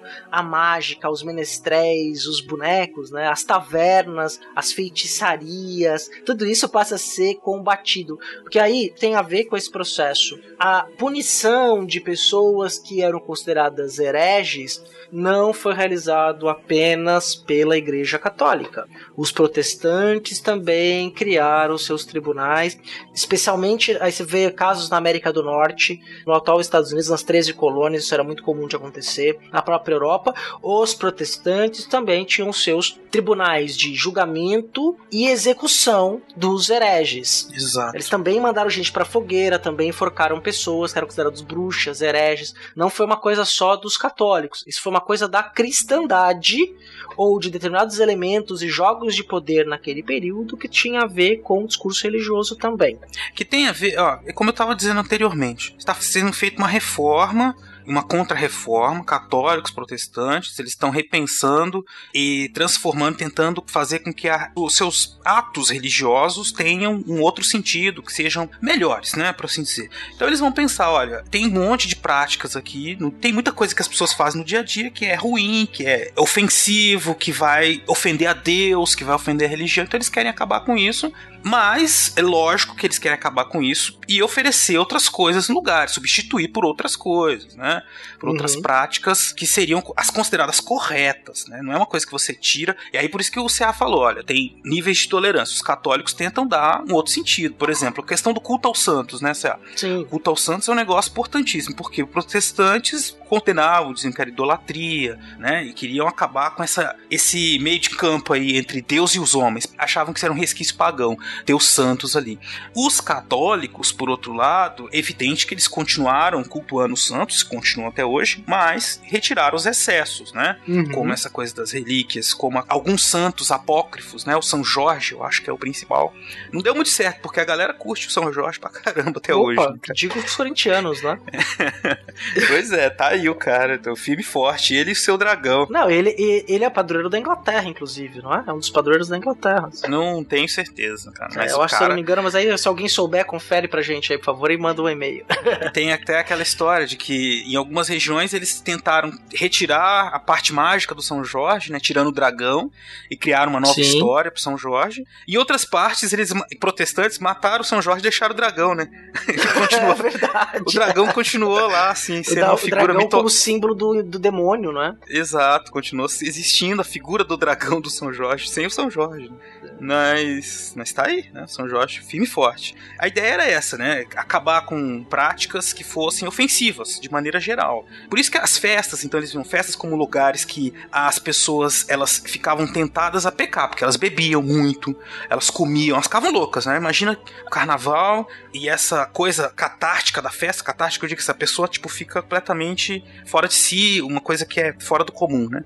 Isso já acontecia, né, em diversas regiões com as suas características, e a igreja achava que não. Como é que a pessoa, eles pensavam o seguinte, como é que a pessoa depois de fazer tudo isso, ela vai se redimir e levar a sério, por exemplo, os jejuns e as, as práticas, a necessidade de oração da quaresma, né? Então era preciso diminuir isso ou acabar, né, com tudo isso, né? Os protestantes, eles achavam que na verdade não devia haver dia, dia santo nenhum, que todo dia era dia de rezar, e todo dia era dia de manter a fé e, enfim, conversar com Deus, né? Sim, todo dia é dia santo, né? Não dia de santos. Exatamente, cara. Né, E tem uma coisa que é bem bacana, assim, pro nosso ouvinte ter uma noção. A gente ouve muito falar da cultura do renascimento, né? Que volta a questão da antiguidade, dos filósofos, o espelho daquilo. Mas olha que interessante. Ao voltar a esta cultura, esses homens que passam a ter contato com essa cultura também passam a falar: olha, essa festa aqui, por exemplo, como o carnaval, ou esta procissão aqui, ela tem muito mais a ver, ela traz resquícios lá da antiguidade. Então isso é errado, não é certo. né? Quer dizer, o que era da antiguidade era pagão. Do ponto de vista religioso, fala, olha, isso aqui não pode ser considerado algo cristão, algo santo, algo puro. Isso não é cristão, isso é pagão. Então nós temos que condenar. E essa coisa tá ligada, como você disse, a esse movimento todo de tentar mudar o comportamento dos homens, fazer com que eles sejam mais é, comportados, né? Hoje em dia a gente chama bem comportados, né? Então, se pegar, por exemplo, os manuais que falavam sobre questões de conjugais, né? De casamento e tudo. Então, se falava sempre assim, existia uma entre católicos e protestantes, mas principalmente entre católicos, um, um ódio muito grande ao amor conjugal, à paixão, né? Então eles diziam que isso levava ao degeneramento da família, porque a, a paixão é uma coisa efêmera, então eles precisavam. O que, que deveria ser um casamento ideal, por exemplo? O casamento ideal deveria ser aquele entre um homem e uma mulher que são bons companheiros, né?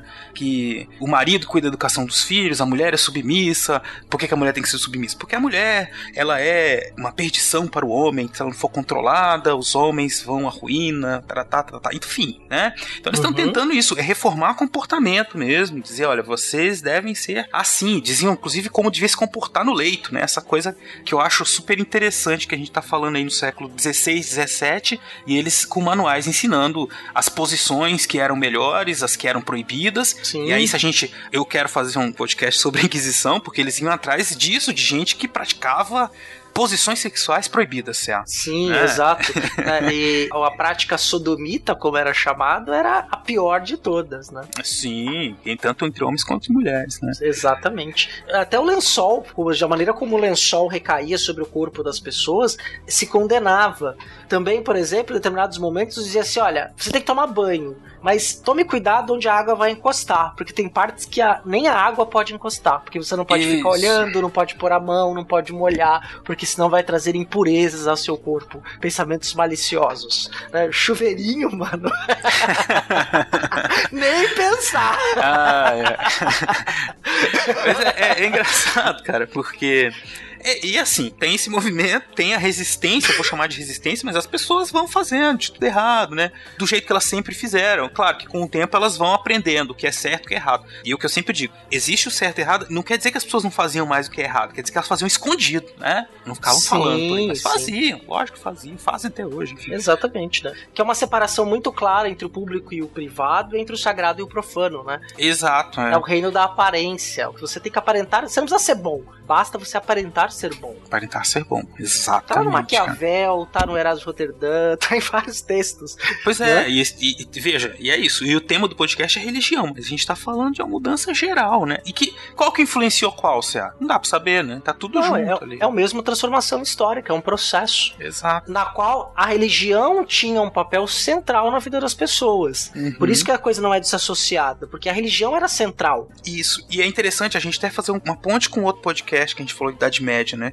Porque se fala assim, a Idade Média, a Idade das Trevas, em que a igreja e a religião e a magia e blá, blá, blá. enfim. Não, aqui né, a gente tá na Idade Moderna e tudo isso é muito importante ainda, a religião, esse comportamento, essa ligação com Deus, com o mundo espiritual. Só que é com outro significado, que inclusive é bem mais rígido do que era na, no tempo medieval, né? Tanto que a caça às bruxas e hereges foi muito dura aí no século XVI, XVII, como o Ceá já falou, em vários lugares do mundo. Exatamente, exatamente. Pô, Só pra vocês terem uma ideia, a criação dos seminários, de um estudo sistemático dos padres, né, de uma questão do celibato mais rígida, inclusive do Papa, dos arcebispos e dos bispos, ela vai ser um processo da reforma. A contra-reforma vai trazer justamente uma transformação interna do clero, né? Exatamente. E a criação, por exemplo, da Companhia de Jesus, para ir lá olhar para os indígenas, mas isso é, um, é para um outro momento.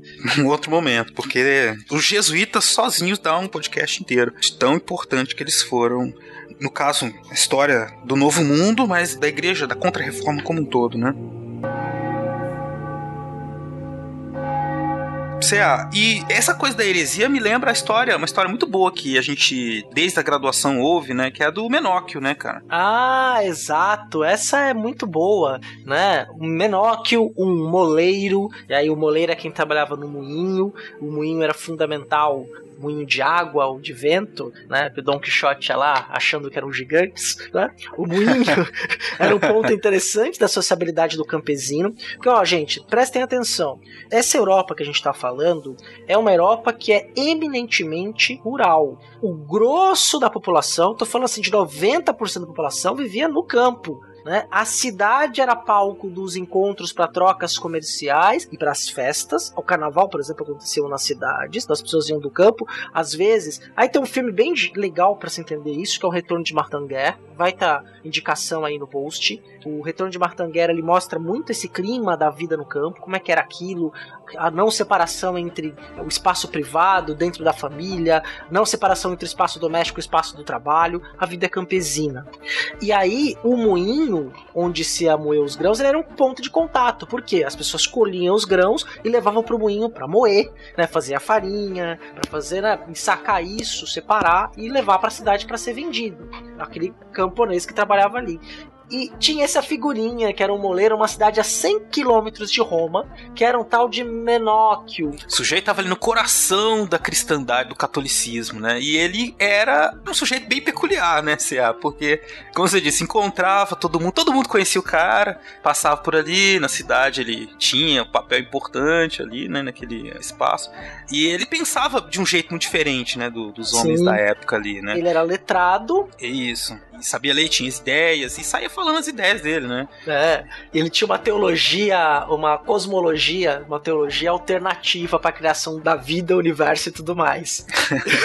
ele dizia que o universo nasceu de uma massa podre, né? E Uhum. que desta massa nasceu primeiro Deus, e depois nasceram os anjos. E depois nasceram os homens. E aí o Uhum. restante das coisas, né? Ele dizia, né? ele misturava uma série de leituras e de concepções teológicas e falava sobre essas coisas para as pessoas. Até contestava a questão da virgindade da Virgem Maria, né? falava Quer dizer, é uma coisa que ele, quer dizer, pra época era muito chocante. Ele chegava e encontrava, tinha os testemunhos. O que aconteceu? Esse cara, evidentemente, em algum momento ele foi denunciado pra Inquisição, né? Sim. Foi processado, foi preso, enfim. E as pessoas diziam, ah, mas ele falava pra mim, quem disse que Maria era virgem? Isso é impossível. Jesus devia ser um- uma boa pessoa, filho de um bom homem, mas como não dá pra nascer de uma pessoa virgem? Que, enfim, lógico. Que é, é lógico, mas enfim, é uma heresia, né? Sim, completamente. Imagina isso no século XVI. Por mais que você achasse isso, você não podia falar, né? E tem a história, os padres, as pessoas dizem, olha, cuidado, que você vai acabar se dando mal falando isso, né? Mas é um caso que é excepcional, né? Um indivíduo que pensava tudo isso, mas pra gente ver que existem esses espaços de o caso dele serve pra gente ver o que as pessoas achavam extraordinário, assim, né? É, certas circularidades de ideias. E é bem interessante, Beraba, o caso dele, que tem uma outra questão, né? Ele é preso, ele passa por todo o processo e a condenação inicial dele é o voto de silêncio. Então ele é obrigado a usar uma roupa específica que tinha um sinal da cruz, que as pessoas sabiam que aquela pessoa estava marcada pela Inquisição. E ele foi ser preso pela segunda vez coisa de 10 anos depois, porque ele, ele cansa de ficar não falar e volta a falar das ideias. E o relato do inquisidor sobre ele, o inquisidor gostava dele, assim, achava um cara interessante, queria saber de onde tinha tirado aquelas ideias. E pelos relatos que trazem, tem um livro de um, um historiador italiano chamado Carlo Ginsburg. Parece um romance, gente. Recomendo que vocês leiam. Chamado Queijo e os Vermes. Recomendadíssima leitura. E ele, quando ele morreu, ele já tava velho. Da primeira vez que ele foi preso até ele morrer queimado de fato pela Inquisição. Tô dando spoiler do final do livro, mas é história. A história não tem spoiler. não, não tem, cara. Passaram acho que coisa de 30 anos, quase 40 anos. Quer dizer, não foi uma coisa, você prendeu, você é um herege, eu vou te matar. Obviamente que isso aconteceu muito, né? Na Espanha, Inquisição Espanhola, Torquemada, né? Do filme do Mel Brooks, né? Que faz até Sim, exatamente.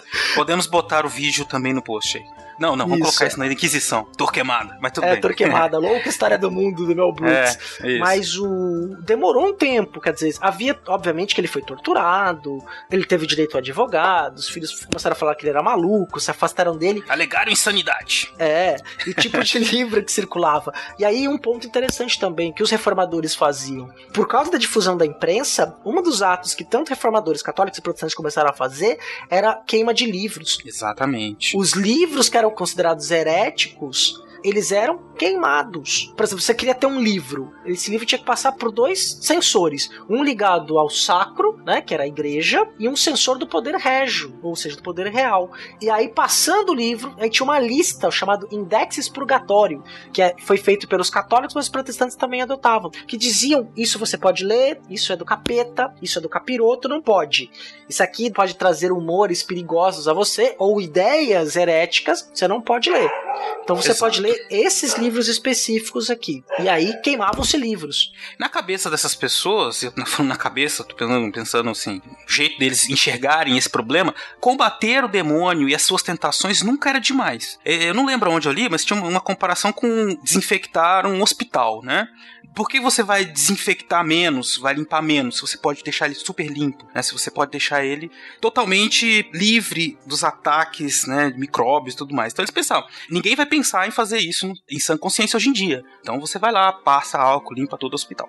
A mesma coisa pensavam esses reformadores, né? O demônio está nos detalhes, está em pequenas coisas, pequenos comportamentos. Precisamos impedir de todas as formas que ele apareça, mesmo que signifique cometer cometer os maiores absurdos, matar, torturas, né? Se bem que a tortura era vista como uma forma legítima de conseguir a verdade, né? Então tudo isso era estava dentro dessa lógica de que combater o demônio e suas tentações nunca era de menos era melhor pecar pelo excesso do que pela falta.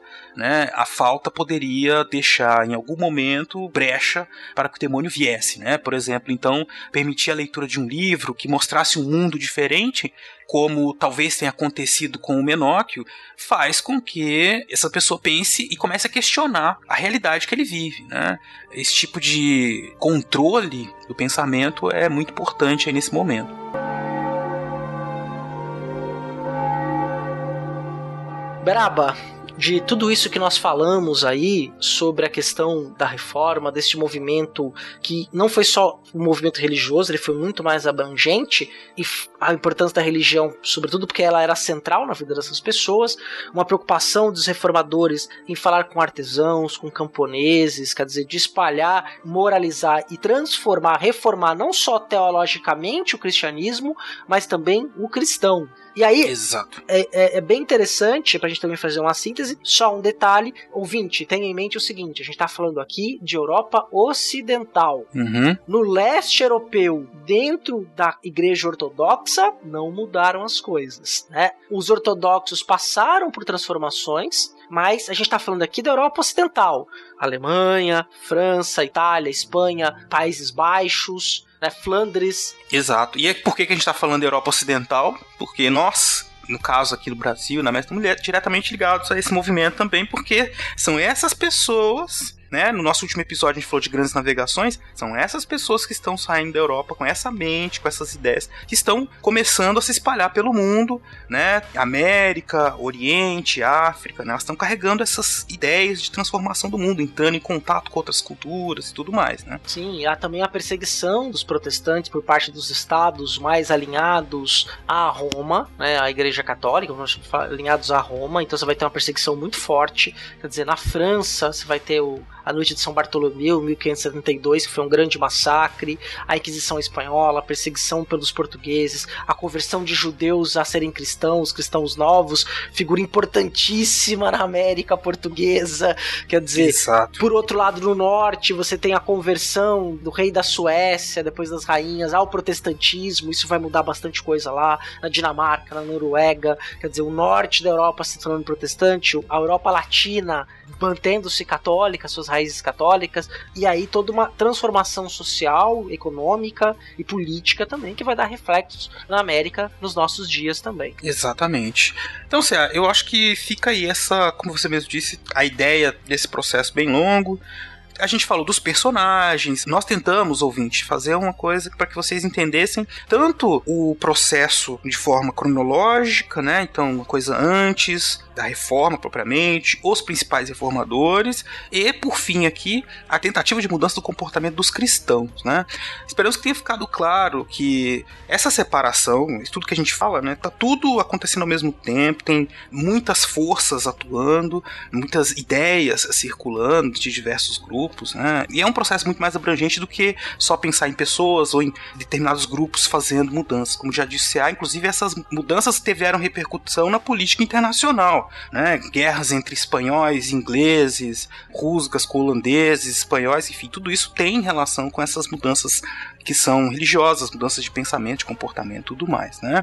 A formação de um mundo cristão, que é o mundo que a gente vive hoje em dia, guardadas todas as diferenças, né? Mas que teve muitas consequências no nosso mundo, né? A criação né, do que a gente comumente conhece como a Idade Moderna, né? Que a gente chama no... nós costumamos chamar nos livros didáticos esse período de história moderna que vai do século XVI ao XVIII, né? Que inclusive tem uma das consequências que nós já analisamos no nosso episódio episódio de Mundos do Trabalho, até um pouco de revolução industrial também, que tudo isso tá ali no bojo do surgimento e fortalecimento do sistema capitalista como a gente conhece, né? Exatamente, o que a ética protestante ou ética pequeno-burguesa, dependendo do autor que você trabalhar a ideia, que vai transformar as relações de trabalho, né? Que vão transformar, por exemplo, a famosa frase cunhada no século 17, 18, né? Que ela vai perseguir essa ideia, mas é do século 17, a ideia de que tempo é igual a dinheiro, tempo é igual a salvação. Então, se você desperdiçar tempo, está desperdiçando seu caminho para o céu e desperdiçar tempo é desperdiçar dinheiro, time is money. Exatamente. Mas é isso, ah. Então, se time is money, a gente já gastou vários moneys aqui, hein, cara. Não, tô brincando. a gente tá vendo. Gente... Nosso tempo aqui é, é, é, muito bem gasto. É muito é. bem utilizado. Não vamos gastar. Né? A divulgação do conhecimento histórico, né? A divulgação histórica, como nós chamamos aí no texto que produzimos há pouco, né, Beraba? É, exato. Ela nunca é tempo perdido. Não, ao contrário. Você ouvindo a gente aqui, esperamos que você também tenha aproveitado bem seu tempo e esperamos que você tenha ficado bastante curioso por esse momento. A gente não falou de tudo, a gente não falou dos principais, tem muita coisa para falar, né? Queremos que vocês enviem suas perguntas, suas inquietações, né? Trabalhamos aqui num terreno movediço, no sentido que por envolver essas questões religiosas, envolve uma série de sentimentos, né, que a gente tentou trabalhar aqui de forma muito respeitosa, né? E é lógico por isso, então a gente não consegue abarcar todos os aspectos. Se vocês quiserem, mandem para nós os seus comentários, nós vamos ler com toda atenção e e falar do que vocês acharem que a gente deve falar e comentar a, mais a respeito desse tema. Mas eu, por enquanto, me considero bastante satisfeito. E você? Eu também, Beraba. Olha, eu tô bem, bem feliz aí pro que nós produzimos nosso papo, essa conversa. Espero que nosso ouvinte tenha entendido e descoberto coisas novas e a gente espera a sua contribuição, é assim como das pessoas que nos mandaram e-mails, mensagens de voz, que a gente vai conferir daqui a pouquinho. Bom, então é isso. Se você vai ouvir nossos comentários de e-mail, se você mandou, está tá interessado em ouvir, é, nós nos falamos daqui a pouco. Caso você já esteja satisfeito, eu quero deixar aqui meu abraço a vocês, o abraço ao CA, e dizer que nós nos encontramos muito em breve com o próximo Fronteiras no Tempo. Exato. Então, um abraço, mas a gente gostaria muito que você ficasse para escutar as outras pessoas e ficar mais um pouquinho com a gente. Vamos lá então. Bora lá.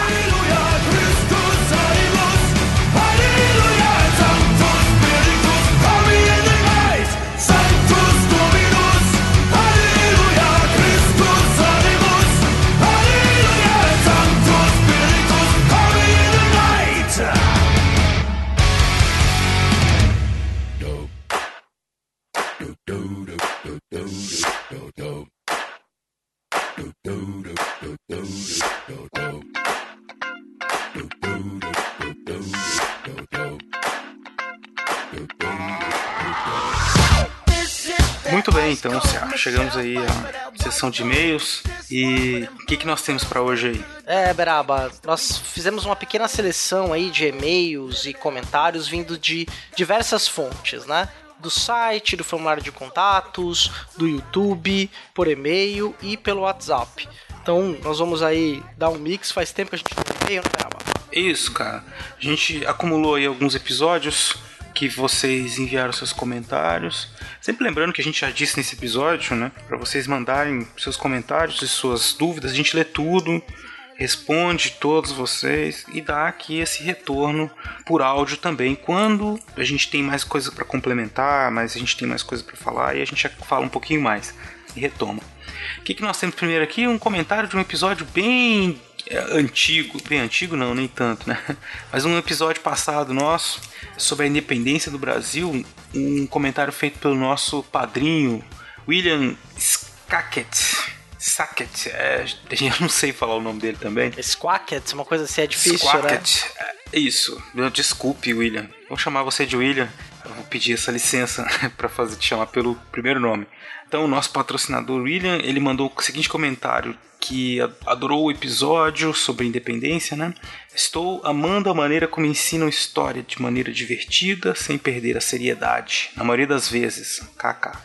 Seu podcast está preenchendo uma lacuna no cenário nacional e adoraria um episódio sobre o reinado de Dom Pedro II. Abraços. É, muito obrigado, William, pelo comentário. E como a gente respondeu para você ali, o Dom Pedro com certeza dá um episódio excelente. Então está guardadinha a sugestão. Nós vamos estudar quando que nós vamos fazer isso. É, vamos aproveitar também para agradecer a outras pessoas que deixaram comentários no site, como o Nel Adami, o Bruno Fernandes e o Alan Santana.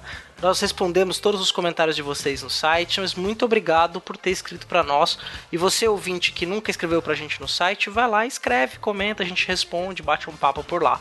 Exatamente. O que mais, Cea? Então temos os e-mails também enviados pelo nosso formulário de contato do site, Beraba. Isso. Pelo site você preenche o formulário, entra em contato com a gente, a gente recebe então seus comentários. O Antônio Carlos Santos de Oliveira Júnior mandou o seguinte comentário. Saudações historiadores. Andramoi Enepe Mousa. Frase da Ilíada, se eu não me engano, acho que é... é acho que é também. Olha, nos corrija se estiver errado, mas acho que sim. Então ele diz o seguinte, cara, sou um ouvinte de podcast muito randômico. Sou um estudante de história ainda em busca de um foco, necessitando de diálogos do, de tema histórico, sem o pedantismo acadêmico, sem achismos. Afinal, somos ou não somos estudantes de uma ciência? E com interesses, interessantes diálogos de fontes e de possibilidades de visões que as prolíferas correntes historiográficas produzem. Fazer isso para um público que vai do jovem adolescente do mundo do ensino médio ao velho estudante que aprecia um bom bate-papo bem embasado na literatura acadêmica, sem a posse do homo pedantes, essa classificação maravilhosa que acabei de inventar. Ou não. é um mérito de grande consideração. Apreciei a boa qualidade e a boa vontade de vossa dupla para com o tema história.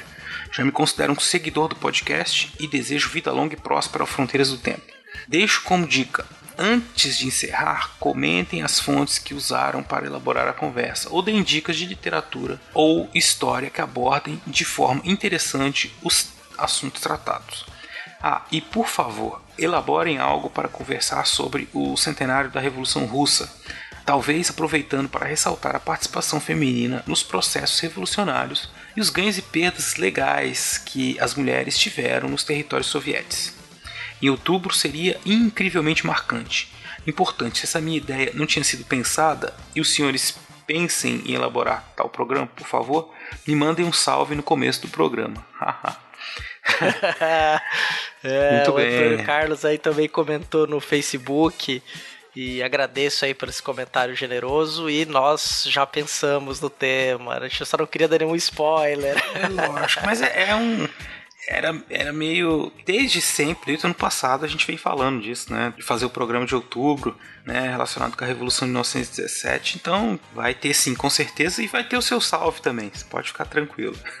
Com certeza. E sobre as fontes, Antônio Carlos, é, basta conferir o post do episódio, sempre tem bibliografia, indicação de vídeo, indicação de artigos acadêmicos. Sempre no post, sempre tem uma indicação de um material complementar que você pode consultar para saber mais. Exatamente. E CA, nós temos também os podcasts carregados no YouTube, né? Então as pessoas têm ouvido no YouTube e elas podem, têm feito comentários, né? Também. Tanto dos episódios, como também dos episódios do Historicidade, que é o nosso programa de vídeo, né? Que temos lançado aí periodicamente no YouTube e no Google+.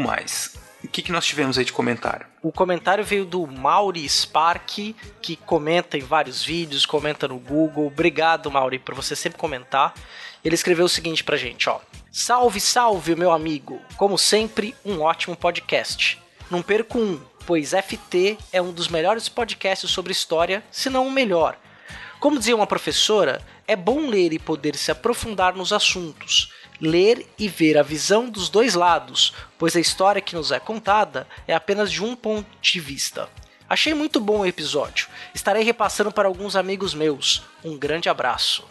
Muito bem. Então agradecemos aí seu comentário, Mauri. Continue nos assistindo, nos ouvindo, que virão ainda muitos outros questionamentos e possibilidades de reflexão sobre a história. Aproveitamos também para agradecer outras pessoas que comentaram no YouTube, como a Vitória Zilman, o Marcos Maquilini Ribeiro de Oliveira, a Larissa Cristina, o Cleiton Oliveira, a Alicia Beatriz, o Matheus Pessoa e Ana Lígia Lira. Comentaram os episódios de podcast ou do História Cidade. Muito obrigado aí pelo feedback de vocês, viu? Muito bom. Tivemos agora aqui e-mails, né, Cea, que nós recebemos, informações. O principal deles foi no episódio 16, em que nós falamos de história medieval, um e-mail do nosso patrocinador e amigo William Spengler. Exato, Beraba. Um e-mail aí bem interessante, complementar do Spengler. Como nós não fizemos leitura de e-mails do episódio 16, a gente trouxe esse e-mail para esse episódio. Muito bem, então eu vou ler aqui o que o William mandou pra gente. Ele disse: Salve, salve, gente amiga do Fronteiras no Tempo. Mais um cast muito, muito interessante. A história medieval é seguramente um dos três temas que mais despertam curiosidade no público em geral quando se ouve falar em história, especialmente aquela abordada pela sétima arte. Ao meu ver, e concordando com Beraba, a trinca seria composta por Segunda Guerra Mundial, nazismo e história medieval.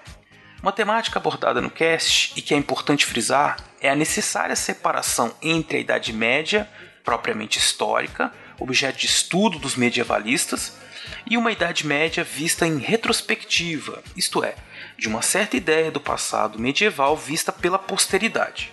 Ora, sabemos bem que a própria denominação Idade Média resulta de uma elaboração pejorativa renascentista e que a memória dos grandes temas do medievo na Europa Ocidental ganhou seus contornos mais definitivos nos séculos 17 e 18, quando os escritores iluministas e depois os partidários da Revolução Francesa, bem conhecidos por suas posições críticas em relação ao predomínio social da nobreza da igreja, determinaram em boa parte uma ótica profundamente contrária ao período histórico medieval, que temem persistir até hoje.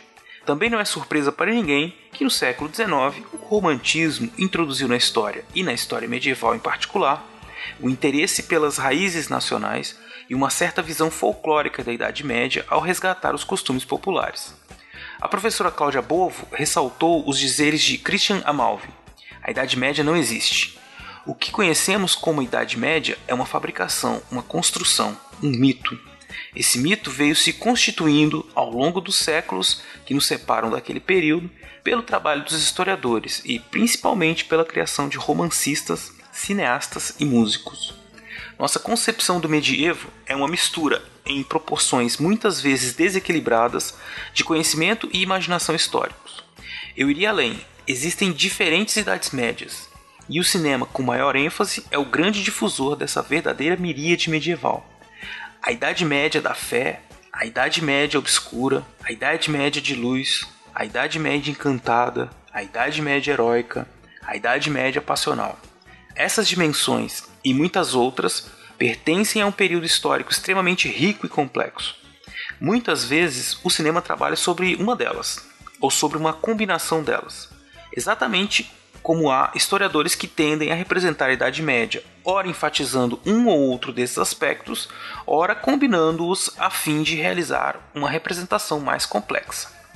Vale aqui um comentário sobre um dos melhores filmes históricos medievais já feitos, O Incrível Exército de Brancaleone, de 1965, uma demolidora e bem-humorada sátira aos costumes da cavalaria medieval, à decadência das relações sociais no mundo feudal e ao poder da Igreja Católica. Temos uma versão propositalmente estereotipada da Baixa Idade Média, sendo utilizada como arsenal para construir uma sátira da Itália e, quiçá, do mundo dos anos 50 e 60.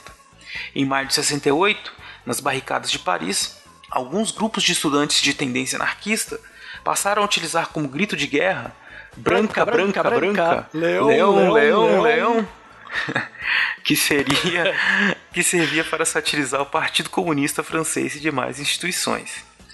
Não poderia concluir sem ressaltar que uma das grandes injustiças do senso comum é associar a Idade Média ao famigerado rótulo de Idade das Trevas, pois ignora-se completamente que o maior episódio irracional da era cristã, a caça às bruxas, foi um fenômeno tipicamente moderno e não medieval. O auge da cruzada ocorreu entre os séculos XIV e a primeira metade do século XVII. A própria concepção do demônio foi modificada. Enquanto na Idade Média se lidava com a ideia de um demônio utilitário, um demônio que obedecia àquele que o invocava, na Idade Moderna o diabo é um senhor absoluto. E aqui temos a ação da imprensa que passa a divulgar essa nova concepção com força e com ela a paranoia de caça às bruxas. De certa forma, a própria utopia muda. Enquanto na Idade Média enfrentava-se as vicissitudes do dia a dia, projetando uma vida farta no além-túmulo, na Idade Moderna temos o pesadelo dos rituais satânicos, onde os bruxos e os servidores do mal banqueteiam e festejam, nos dizeres de Carlo Ginzburg. Continuem um excelente trabalho. Transmitam também minhas congratulações ao pessoal do Talking Cast pela acurada edição. Saudações históricas as cobras ainda fumam. O Will, mais uma vez, dando uma contribuição fantástica, não é mesmo, Beraba? Sim, pois é, cara. Eu concordo com tudo, assim embaixo, tudo que ele falou. E, inclusive, achei muito oportuno aí o final da, da fala dele no gancho que faz pro episódio que nós. para esse episódio que vocês acabaram de ouvir aí sobre reforma protestante, né? A gente falou um pouco disso que ele, que ele falou aqui também. Essa questão da caça às bruxas no século XVII e os fenômenos modernos em comparação com a Idade Média. E é lógico, né? A principal referência aqui para mim é do, do Incrível Exército de Brancaleone, né, César? César. Ah, exato. filme divertidíssimo, inteligente. Putz, fez parte aí da nossa formação na faculdade, né, Beraba? Exato. Quem não assistiu, assista. Se possível, assista ele em italiano com legendas, que fica mais engraçado ainda. pouco tenho, pouco dou. exatamente, exatamente. Cara. Muitas histórias aí. Então é isso, Will. Mais uma vez, muito obrigado, cara. Foi realmente um super comentário. E você também faça como eu. Mande os seus comentários, suas críticas que você tiver, quiser complementar, perguntas, né? Uma coisa que você não entendeu, que você quer que a gente esclareça, nós estamos aqui prontos para responder a todos vocês. Exatamente. E agora o nosso último feedback desse episódio, que foi um áudio de um ouvinte novo, né, um áudio bem interessante aí, tá curtinho. É, pedimos desculpas ao Klaus, que mandou um áudio referente ao episódio 16, que era sobre história medieval. Logo depois que saiu o episódio, na Dois, três dias depois ele mandou. Só como passou o tempo, eu uso um outro celular por Fronteiras no Tempo, deu um pau no cartão de memória e eu acabei perdendo o áudio. E eu só me toquei agora há pouco tempo. Mas, Klaus, agradeço pelo seu comentário. E para os próximos episódios tem comentário do Klaus já. Muito bem. Então vamos ouvir aí o áudio do Ângelo Inácio.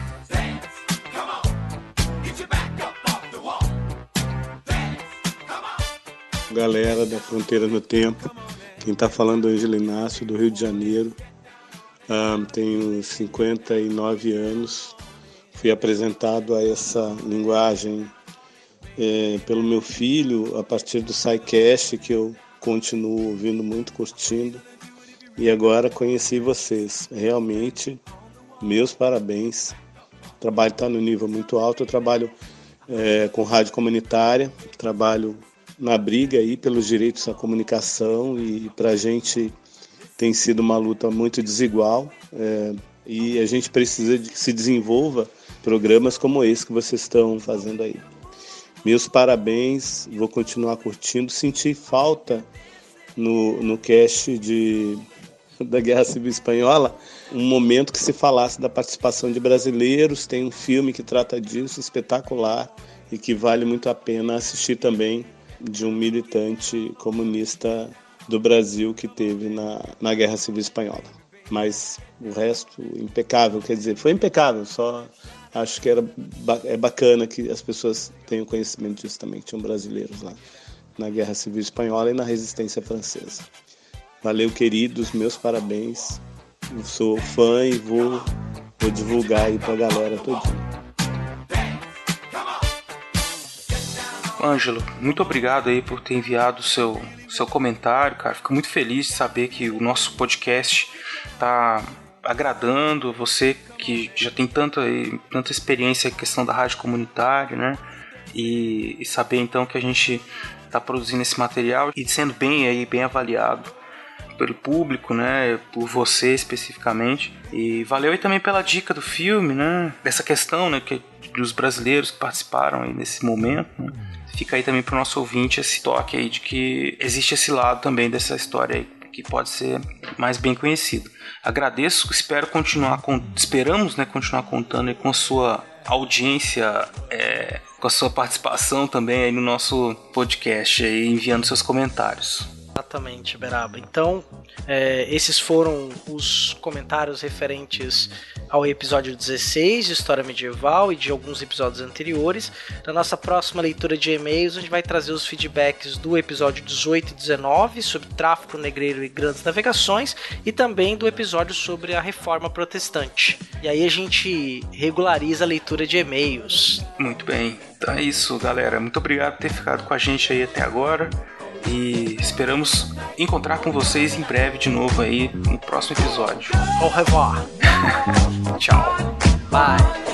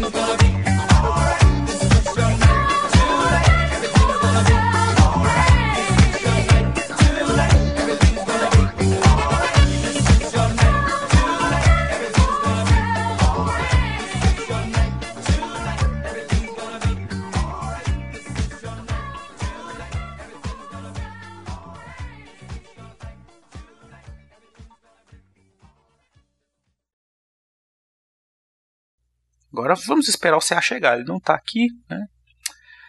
Por isso acho que eu vou cantar uma música. Mas se bem que na cabeça agora só tem música de criança. Então não vou cantar nenhuma não. Deixa quieto. Opa, chegou uma criança aqui, eu estou vendo. estou vendo uma criança. Olha, é o Arthur com TU sem H. Muito bem, Rei Arthur. Foi embora, o Rei Arthur tá dormindo. Vida de bebê é bom porque come, caga e dorme. Depois cresce, a gente continua cagando, assim, tipo, em todos os sentidos, mas. Dorme pouco. Come muito também. Muito lixo. Que eu tô falando sozinho. Eu, hein? Este programa foi editado por Tapcast. Edições e produções de podcast.